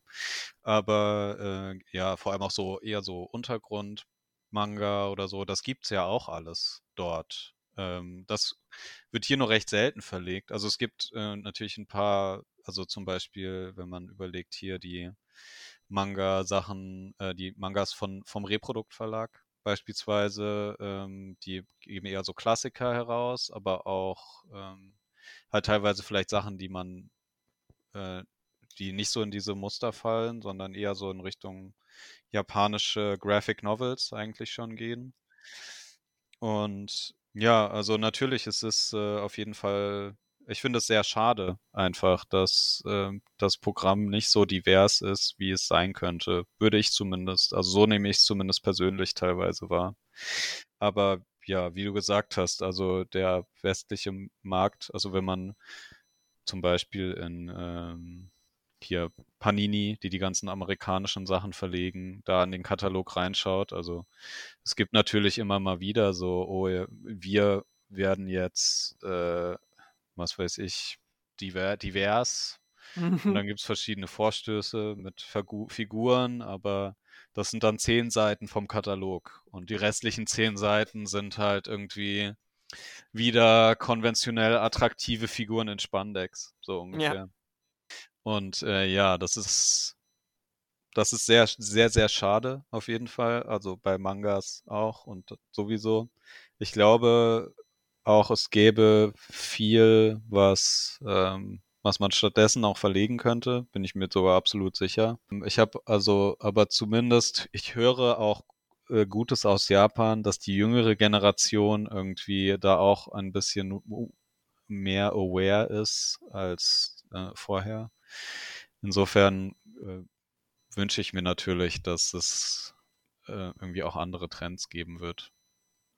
Ja, aber ich denke, im Moment wird halt hauptsächlich auch nach wirtschaftlichen wirtschaftlichen Maßstäben entschieden und äh, man kann nur hoffen, auch dadurch, dass es im Moment richtig gut läuft, ähm, also der Umsatz 75 Prozent im letzten Jahr gestiegen, dass äh, VerlegerInnen sich trauen, auch vielleicht ein bisschen mehr ihre eigenen Passion-Projekte mal ja. zu probieren. Mhm. Und da könnte ja irgendwie mehr diverserer Kram mal dabei sein. Ja, und im Unterschied zur Videospielbranche, wo das ja auch so ist, dass seit Jahren Traumwachstumszahlen geschrieben werden, ist es aber ja beim Manga so, dass eben nicht diese Unterschiedssache zwischen Indie, äh, mittelständisch und AAA-Produktionen sind, sondern dass Mangas in der Regel ja trotzdem maximal von drei Leuten vielleicht gemacht werden. Meistens sogar eher eine. Ne? Also in der Das Regel sind schon ist ja. meistens mehr Leute. Ich glaube, die, die ganzen Goons im Hintergrund kriegen häufig keinen Kredit. Ja, bei den großen erfolgreichen Serien, aber ich meine jetzt so zum Anfang. Also Ach so, ja, ja, dann es fängt ja, wahrscheinlich. es fängt ja in der Regel nicht so an, dass, äh, also außer die, die schon etabliert sind, ja klar. Aber wenn du jetzt als neue, aufstrebende Person irgendwie so ein Manga machst, dann musst du nicht erst irgendwie bei einem großen Manga-Studio äh, äh, das machen, sondern du kannst es halt selber machen. Ne? Also gerade auch durch diese Webs-Sache ist es schon nochmal anders, glaube ich, als bei Videospielen, wo man dann eben halt auch ähm, dieses finanzielle Risiko viel größer ist. Wo, wo, dann, wo dann Studios irgendwie, äh, auch, auch Indie-Studios, wo nur zehn Leute arbeiten, dann irgendwie fünf Jahre an so einem Spiel werkeln und wenn das dann kein finanzieller Erfolg ist, dann sind sie sofort wieder weg vom Fenster. Ja, klar. Ähm, ja, aber wie gesagt, ich würde sagen, also es ist ja auch nicht, es ist auch, also ich sehe das zwar auch so ein bisschen wie du, dass das Programm nicht so divers ist, aber ich finde zum Beispiel schon mehr als einen Titel. Also ich finde, es gibt schon auch äh, teilweise ziemlich gute Sachen, die verlegt werden, die auch neu rauskommen. Hm. Zum Ja. Beispiel My Home Hero ist eine sehr gute Thriller-Serie, wo jetzt der erste Band erschienen ist. Dann gibt es ein paar Shonen-Manga, die ich ziemlich gut finde. Äh, Demon Slayer, Spy Family ist eine ganz lustige Geschichte. Also es gibt auch äh, viel, was man gut lesen kann. Ich finde halt, ähm, ich finde halt es auch interessant, wenn man so guckt, weil wir ja bei uns im Laden auch viel Originalsprache Englisch haben. Und, äh, und da sehen wir natürlich auch, was für Mangas äh, in den, in, ins Englische übersetzt werden und gedruckt werden. Und ähm, da ist es häufig jetzt in den letzten Jahren so gewesen, dass ich ähm, 50 Prozent von den, äh, dass ich mir öfter mal einen äh, amerikanischen oder einen englischsprachigen, ins Englische übersetzten Manga geholt habe, weil es den auf Deutsch noch nicht gab und manche davon dann ein halbes Jahr später tatsächlich auch auf Deutsch kamen, aber viele es halt auch nicht schaffen. Ähm, und da sieht man dann halt auch, dass da die, sag ich mal, die englischsprachigen Importverlage vielleicht auch andere Schwerpunkte setzen teilweise.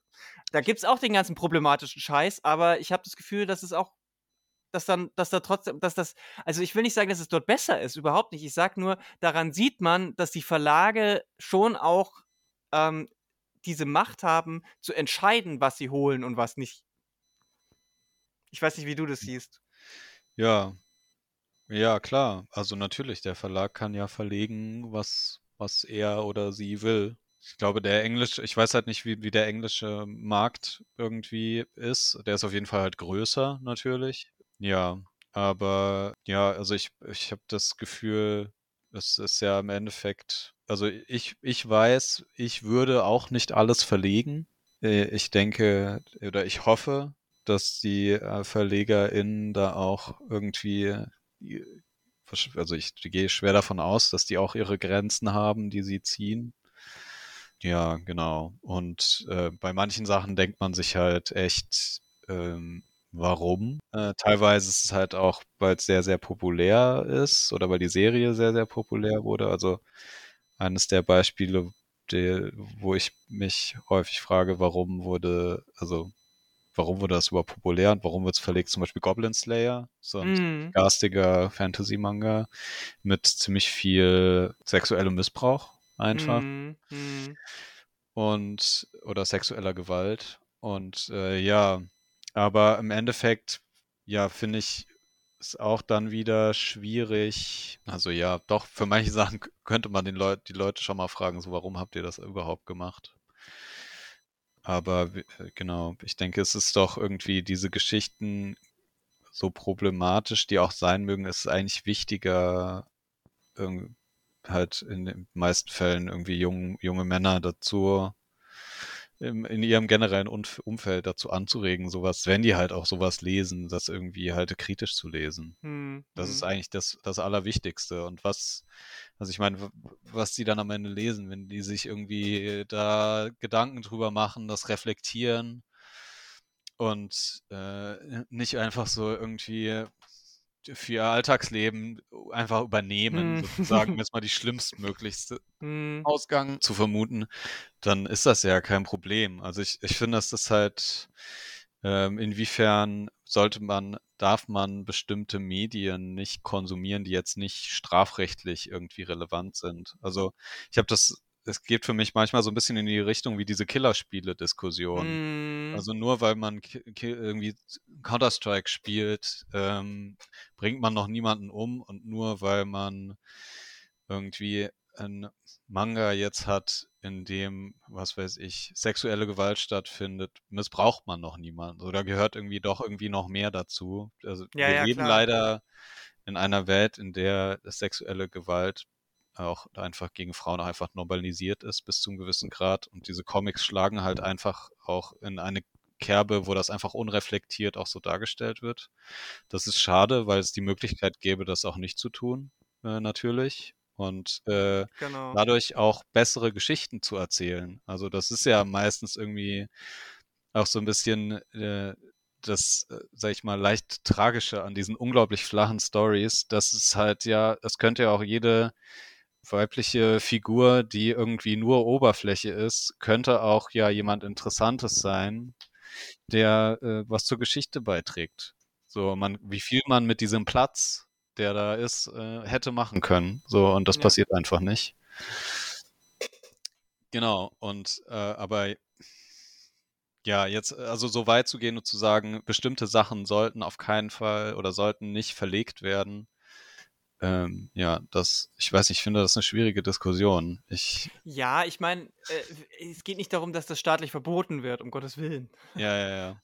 Aber ich meine, der, äh, da geht es mir halt wieder, wie, wie ich vorhin schon angedeutet, eher um den moralischen, ethischen Kompass, den die Leute, die das verlegen, selber haben sollten, meiner Meinung nach. Dass es sich, dass es, dass man das einfach so in so einem breiten Publikumsverlag ähm, verlegen kann, ohne dass einem, dass, dass es einem selber so peinlich ist oder dass es halt gesellschaftlich so missbilligt wird, dass man das äh, nicht tut, ist halt auch ein Anzeichen dafür, wo unsere Gesellschaft steht, was das The was diese Themen angeht. So. Ähm, das finde ich halt so das Schwierige daran, dass das, ich meine, es geht halt schon auch sehr in diese Richtung des Gamer-Klischees. Ne? Also ich meine, es ist ja auch so, dass innerhalb der Gaming-Szene diese Diskussionen auch geführt werden. Und es gibt ja dann genau diese jungen Männer, die dann, wenn es Online-Rollenspiele gibt und dann ist dann ein Mädchen oder eine Frau im Voice-Chat, dass die sich genau so verhalten. Ne? Ja, und ähm, äh, das, also da, da spielt dieses Isekai-Genre schon auch sehr zahlt auf diesen, diesen Kontext mit ein.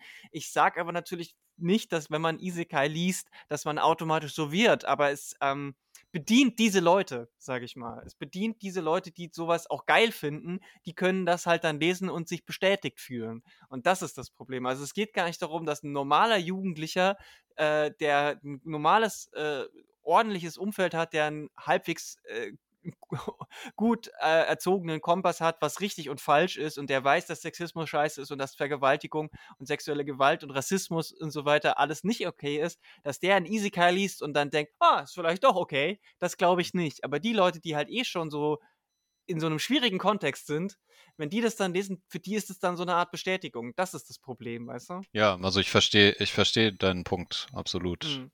Und das Ähm, ist halt gerade in diesem Gaming-Bereich, weil halt auch diese Isekai genau dieses, dieses Feld thematisch bedienen, auf diesen vielen Ebenen, die wir angesprochen haben, ähm, ist diese Zielgruppe so nah, da überlappt sich so viel. Das ist ein Venn-Diagramm, das sehr, sehr viel Deckungsflächen hat. Ja, ich meine auch und Sexismus in Videospielen Genau. ist ja auch äh, ein, sag ich mal, gelinde gesagt, schwieriges Thema, weil da ja ganz schöne Grabenkriege auch schon ausgefochten wurden und immer noch ausgefochten werden. Ja. Also man, so Anita Sarkeesian und diese ganze Mhm. Gamergate. Ja, Ja, auch da das ist so eine Zeit, in der so eine Art von Gamer-Identität entstanden ist, die durchaus problematisch ist. genau. Aber ja, das ist äh, auf jeden Fall, das ist ein Fass. Das ist ein großes Fass, das müssen wir jetzt nicht nochmal aufmachen, aber es ist wichtig, dass man da die Querverbindungen vielleicht mal zieht. Ähm, kannst du, auch wenn du sagst, du bist jetzt kein großer Fan des Genres, kannst du einen Isekai erwähnen oder sagen, von dem du glaubst, soweit du ihn bisher gelesen hast? Ja. Dass das, wär halbwegs okay ist und nicht diese ganzen problematischen Sachen, äh, bis bis zum bis zum bitteren Ende so durchzieht, sondern dass man das zumindest mal lesen kann. Es gab ja einen Titel, über den wir schon gesprochen hatten, mit diesem Mädchen, das in so 'ne Art umgekehrtes Dating-Game reinkarniert wird. Ähm, das heißt „My Next Life as a Villainess“. Äh, wie überlebe ich in einem Dating-Game? Zum Beispiel das wäre 'n Beispiel für 'n Titel, der nicht diesen äh, halt diese sexualisierten Darstellungen beinhaltet. So, ähm, das ist einfach 'ne Komödie. Ähm, sie wird sozusagen als die Rivalin, äh, reinkarniert in diesem Dating-Game, dessen Plot sie aber auch kennt und der Plot endet eigentlich damit, dass sie aufs Land verbannt wird. Und, äh, genau, sie beschließt dann irgendwie schon früh damit anzufangen zu lernen, wie man Gemüse anbaut und, Oh. äh, zu versuchen zu vermeiden, dass, äh, die Männer, die verschiedenen datebaren Männer ihr was Böses wollen, was dann dazu führt, dass eigentlich alle sich in sie verlieben. Sie merkt es aber nicht. Also, sie ist sie ist hat halt ihren Kartoffelacker so draußen und alle si sind halt die ganze Zeit sie hat auch 'n Verlobten und die die eigentliche Protagonistin dieses Datingspiels verliebt sich auch in sie. Ach, Aber Mann. genau, sie ist sie ist halt irgendwie äh, sie denkt immer nur, dass sie grade hat sie wieder das Game ausgetrickst sozusagen und fragt die anderen Figuren endlich: „Okay, wann geht's los? Steht ihr schon auf die oder noch nicht?“ So. Und, äh, alle halt immer so: „Ne, ne, ich hast du denn jemanden, den du magst?“ „Äh, ja, schon.“ Und ja, genau, so so läuft das halt so äh, so Also, auch Geschicht so 'n bisschen klischeehaft, aber, ähm Absolut, aber halt aber nicht halt mal äh, anders. nicht so nicht so gemein, sage ich mal Ja, so. genau. Also, es gibt ja es diese bestimmten es gibt ja Klischees, die sind echt fies. Äh, und es gibt Klischees so, ja, das ist halt 'n Klischee, weil das passiert in mehreren Geschichten, aber Mhm. das stellt jetzt niemanden negativ dar, so. Also, es ist 'ne Und Trope, aber es ist halt kein keine, die irgendwie verletzend ist im klassischen Sinn. Die ist im besten Fall lustig oder oder halt süß oder Ja, knuffig genau. oder so, ne? Und das wäre auf jeden Fall 'n Beispiel für 'n Titel, der echt nicht so ja, oder beziehungsweise in der Hinsicht gar nicht problematisch ist. Aber ich würde natürlich auch immer sagen, also, im Zweifelsfall sollte man einfach mal schauen, was einem so covertechnisch und von der Zusammenfassung her gefällt und einfach mal reinlesen. Also, wir haben jetzt viel Negatives über das Genre gesagt, aber wenn man für sich sagt: „Ich finde die Idee interessant.“ Ich habe selber schon Fanfictions geschrieben, so ungefähr, wo ich mich in Harry Potter oder so reingeschrieben habe oder so was. Äh, oder ich kann mit der Idee irgendwas anfangen, dann, äh, ja, also, warum nicht einfach mal reinlesen? Also, wenn's im Laden äh, einfach mal reingucken ist und ja, man sollte sich, äh, bewusst da drüber sein, dass halt bestimmte Sachen so sind, wie sie im Mangas halt häufig sind, plus noch 'n paar Extraprobleme teilweise. Ähm, aber es soll ja nicht dazu führen, dass man diese dieses ganze Genre jetzt einfach komplett verteufelt. Also, das also, ich glaube, ihr. Ihr könnt ja ihr könnt ja zum Beispiel in so in die Sache wie den Schleim und die Spinne Ja, ich bin eine ihr Spinne, na und? Und meine Wiedergeburt als Schleim in einer anderen Welt. Ja. Ja. Die 2 könnt ihr euch klar könnt ihr euch zumindest die ersten Bände mal anschauen. Ich glaube, da ist noch nicht so viel da also, ich weiß nicht, wie's später wird. Ich habe ich habe nur die ersten beiden Bände jeweils gelesen, aber, ähm, das war zumindest jetzt nicht, was diese großen problematischen Themen äh, die wir angesprochen haben, voll davon. Ja, also, wie gesagt, im Buchladen mal reingucken kostet nix. Mhm. Also, und da kann man ja wie man dazu steht, das kann man ja dann Mhm. einfach selber für sich entscheiden. Ja. Äh, du hast vorhin schon angefangen, aber vielleicht sag doch jetzt noch mal zur Ehrenrettung des Mangas. Was sind denn aktuell so deine deine absoluten Favorites, die man auf dem deutschen Mangamarkt auch bekommt? Also, ich muss sagen, der letzte Manga, den ich gelesen habe, der ist nicht auf Deutsch, aber den, ähm oder der letzte, der mir am besten gefallen hat, aber den kann man im Internet lesen. Der ist vor Kurzem frei erschienen. Du hast mir den Link geschickt, nämlich, äh, „Goodbye Eri“ heißt der. Ähm, der ist von dem Autor, der auch einen Comic namens „Chainsaw Man“ gemacht hat. ähm, Tatsuki Fujimoto.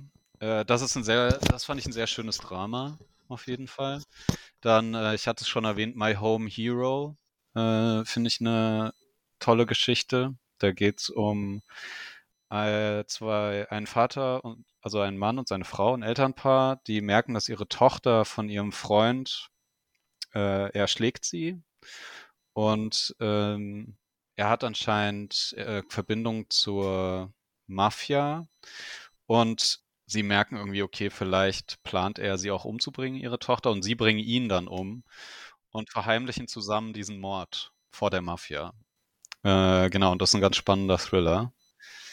Und ja, was habe ich in letzter Zeit noch gelesen? Es gibt äh, Serien, also Chainsaw Man, also ich bin also generell ein Fan von dem Autor. Das ist eher so eine Schonen-Serie. Ähm, also ja, also es ist nicht frei von sexualisierten Darstellungen, muss man dazu sagen. Aber ich finde, der Autor hat irgendwie so eine bestimmte Art zu erzählen, die mir sehr gut gefällt, wo ich sage, ich kann das gut aushalten. Dann äh, Demon Slayer finde ich noch ganz schön. Ist auch sehr schön gezeichnet. Total schöne Muster. Die Art und Weise, wie Muster benutzt werden. Und Tokyo Revengers ist auch noch ganz cool, wenn man auf äh, japanische Highschool-Gang-Klopperei steht. So, was auch okay ist. Also ich konnte damit durchaus was anfangen. Okay. Genau. Das ist, ist ja schon eine ganz gute Bandbreite. Ähm, da, ist, da ist ja vieles dabei. Äh, bei mir ist es aktuell so, wenn man, wenn man eine interessante Fantasy-Geschichte, die jetzt noch nicht, ich bin noch nicht sehr weit. Ähm, ich habe es im Englischen angefangen, jetzt gibt es aber jetzt auch den ersten Mann auf Deutsch, die heißt Frieren.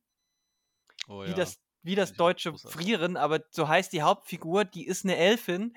Und das ist eine ganz interessante Geschichte, weil die erzählt quasi die Geschichte nach der Geschichte. Es Ja, geht das ist darum, ein total schöner Manga. ne? Also der ist, der ist auch toll gezeichnet, finde ich.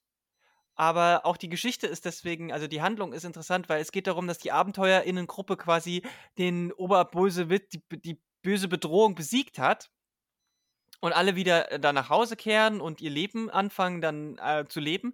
Aber die Elfenmagierin ist halt mehr oder weniger unsterblich oder altert nur ganz langsam, während die anderen äh, Menschen zum Beispiel sind oder halt andere Völker, die halt normal altern. Und sie äh, kommt dann irgendwie 30 Jahre später wieder zurück zu dieser Abenteurerinnengruppe und die sind dann alle alt oder der eine ist schon tot und ähm, fängt dann an, ähm, die Welt zu bereisen, nachdem sie quasi diese Hauptgeschichte schon beendet haben.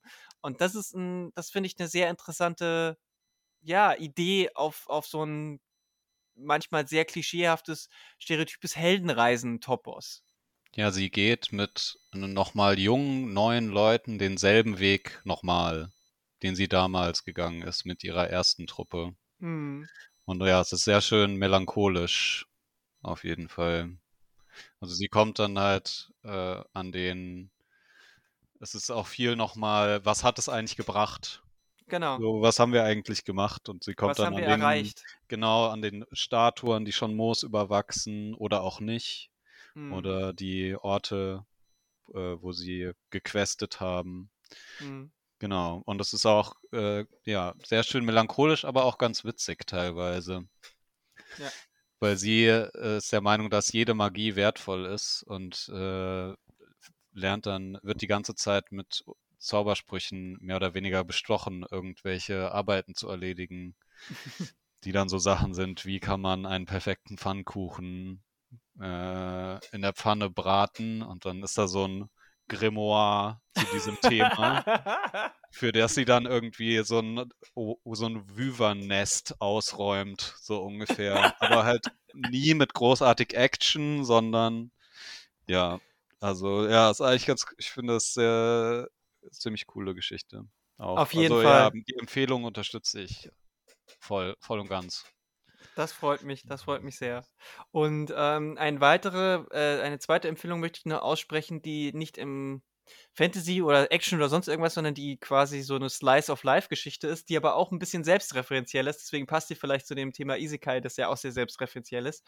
Ähm, da geht es äh, um ein junges Mädchen und eine alte Frau und der Titel heißt äh, BL Metamorphosen. Und wer aufgepasst hat, der weiß, wofür das BL steht. Nämlich für Boys Love. Aber es geht überhaupt nicht um Boys Love. Es geht, wie gesagt, um eine junge Schülerin und eine Großmutter, alte Frau, die, ich glaube, ihr, ihr Mann ist am Anfang der Geschichte gestorben und sie äh, versucht irgendwie darüber hinwegzukommen und findet in einem Buchladen quasi einen Boys Love Manga und wird total Fan davon und ähm, trifft irgendwie bei, bei der, in dieser Manga-Ecke vom Buchladen dann diese Schülerin, wenn ich mich nicht irre. Und dann entwickelt sich daraus so eine Art Freundschaft. Und das ist, das ist sehr, sehr herzlich geschrieben und ähm, die, die, die Fangirlen dann quasi beide über die Geschichte und wie geht's weiter und hast du schon die neueste Ausgabe gelesen und um Gott, was passiert da nur mit den beiden Figuren? Es ist wirklich sehr schön. Und im Laufe der Story wollen die dann zum Beispiel auf eine gemeinsame Manga-Convention gehen und so. Und es ist abgeschlossen. Ich glaube, es hat vier oder fünf Bände und ist abgeschlossen, also kann ich sehr empfehlen. Ja, die Geschichte habe ich noch nicht gelesen, aber es klingt, klingt cool. Ist, ist mal, wenn man von dem ganzen Mord und Totschlag und Fantasy-Gedöns mal eine Auszeit braucht, aber trotzdem einen, Manga lesen will, dann kann man sich BL-Metamorphosen äh, auf jeden Fall angucken. Kann ich sehr empfehlen. Ja, ich glaube, damit sind wir jetzt äh, am Ende der heutigen Episode. Franz, vielen Dank, dass du dir die Zeit genommen hast, so lange und ausführlich mit mir über dieses sehr seltsame I Thema Isekai-Manga zu sprechen und über Manga allgemein vielleicht auch so ein bisschen. Ähm, das, war, das war sehr cool und ich hoffe, ähm, es hat die Leute da draußen auch so ein bisschen, ähm, in, äh, ja, wie soll ich sagen, aufgeklärt. Danke dir. Ja, sehr gerne. Ich hoffe, äh, man konnte was dazu lernen. Da bin ich mir sicher. Da bin ich mir sicher. Mhm. Auf jeden Fall bist du gerne wieder herzlich eingeladen, wenn wir entweder über ein anderes Manga- oder Comic-Thema mal wieder reden oder wenn wir vielleicht mal gemeinsam über ein Videospiel schnacken. Das Sehr kann gerne. ja durchaus auch mal passieren. Ähm, vielen Dank auf jeden Fall euch da draußen. Wenn ihr jetzt Fragen, Anregungen habt oder vielleicht Isekai-Fans seid und es ist euch die Hutschnur geplatzt, wie wir über euer geliebtes Genre geredet haben, dann schreibt uns in die Kommentare unter diesen Artikel oder auf Social Media. Und dann können wir gerne nochmal weiter diskutieren. Jetzt habe ich mich verschluckt. Verzeihung. Ähm, ansonsten, ähm, Franz, äh, du bist jetzt nicht groß auf äh, Social Media so aktiv, dir kann man jetzt nicht wirklich folgen. Gar Oder? nicht. Man kann nee. mir nirgendwo folgen, tatsächlich. Das ist ein Novum. ja, ich Welt. hoffe, das ist okay. Aber vielleicht habt ihr Glück und äh, kommt an dem Tag, in, äh, an dem du in dem Comic- und Manga-Laden arbeitest, hinein und erkennt dich an einer äh, engelsgleichen Stimme. Und ja, dann, warum äh, nicht? Sehr gerne. könnt ihr ihm da nochmal äh, könnt ihr da nochmal über Mangas mit ihm, mit ihm reden. Ansonsten hören wir uns nämlich wieder bei einer neuen spannenden Folge des Polycast hier auf Polygamia. Bis dahin, macht's gut und tschüss. Tschüss.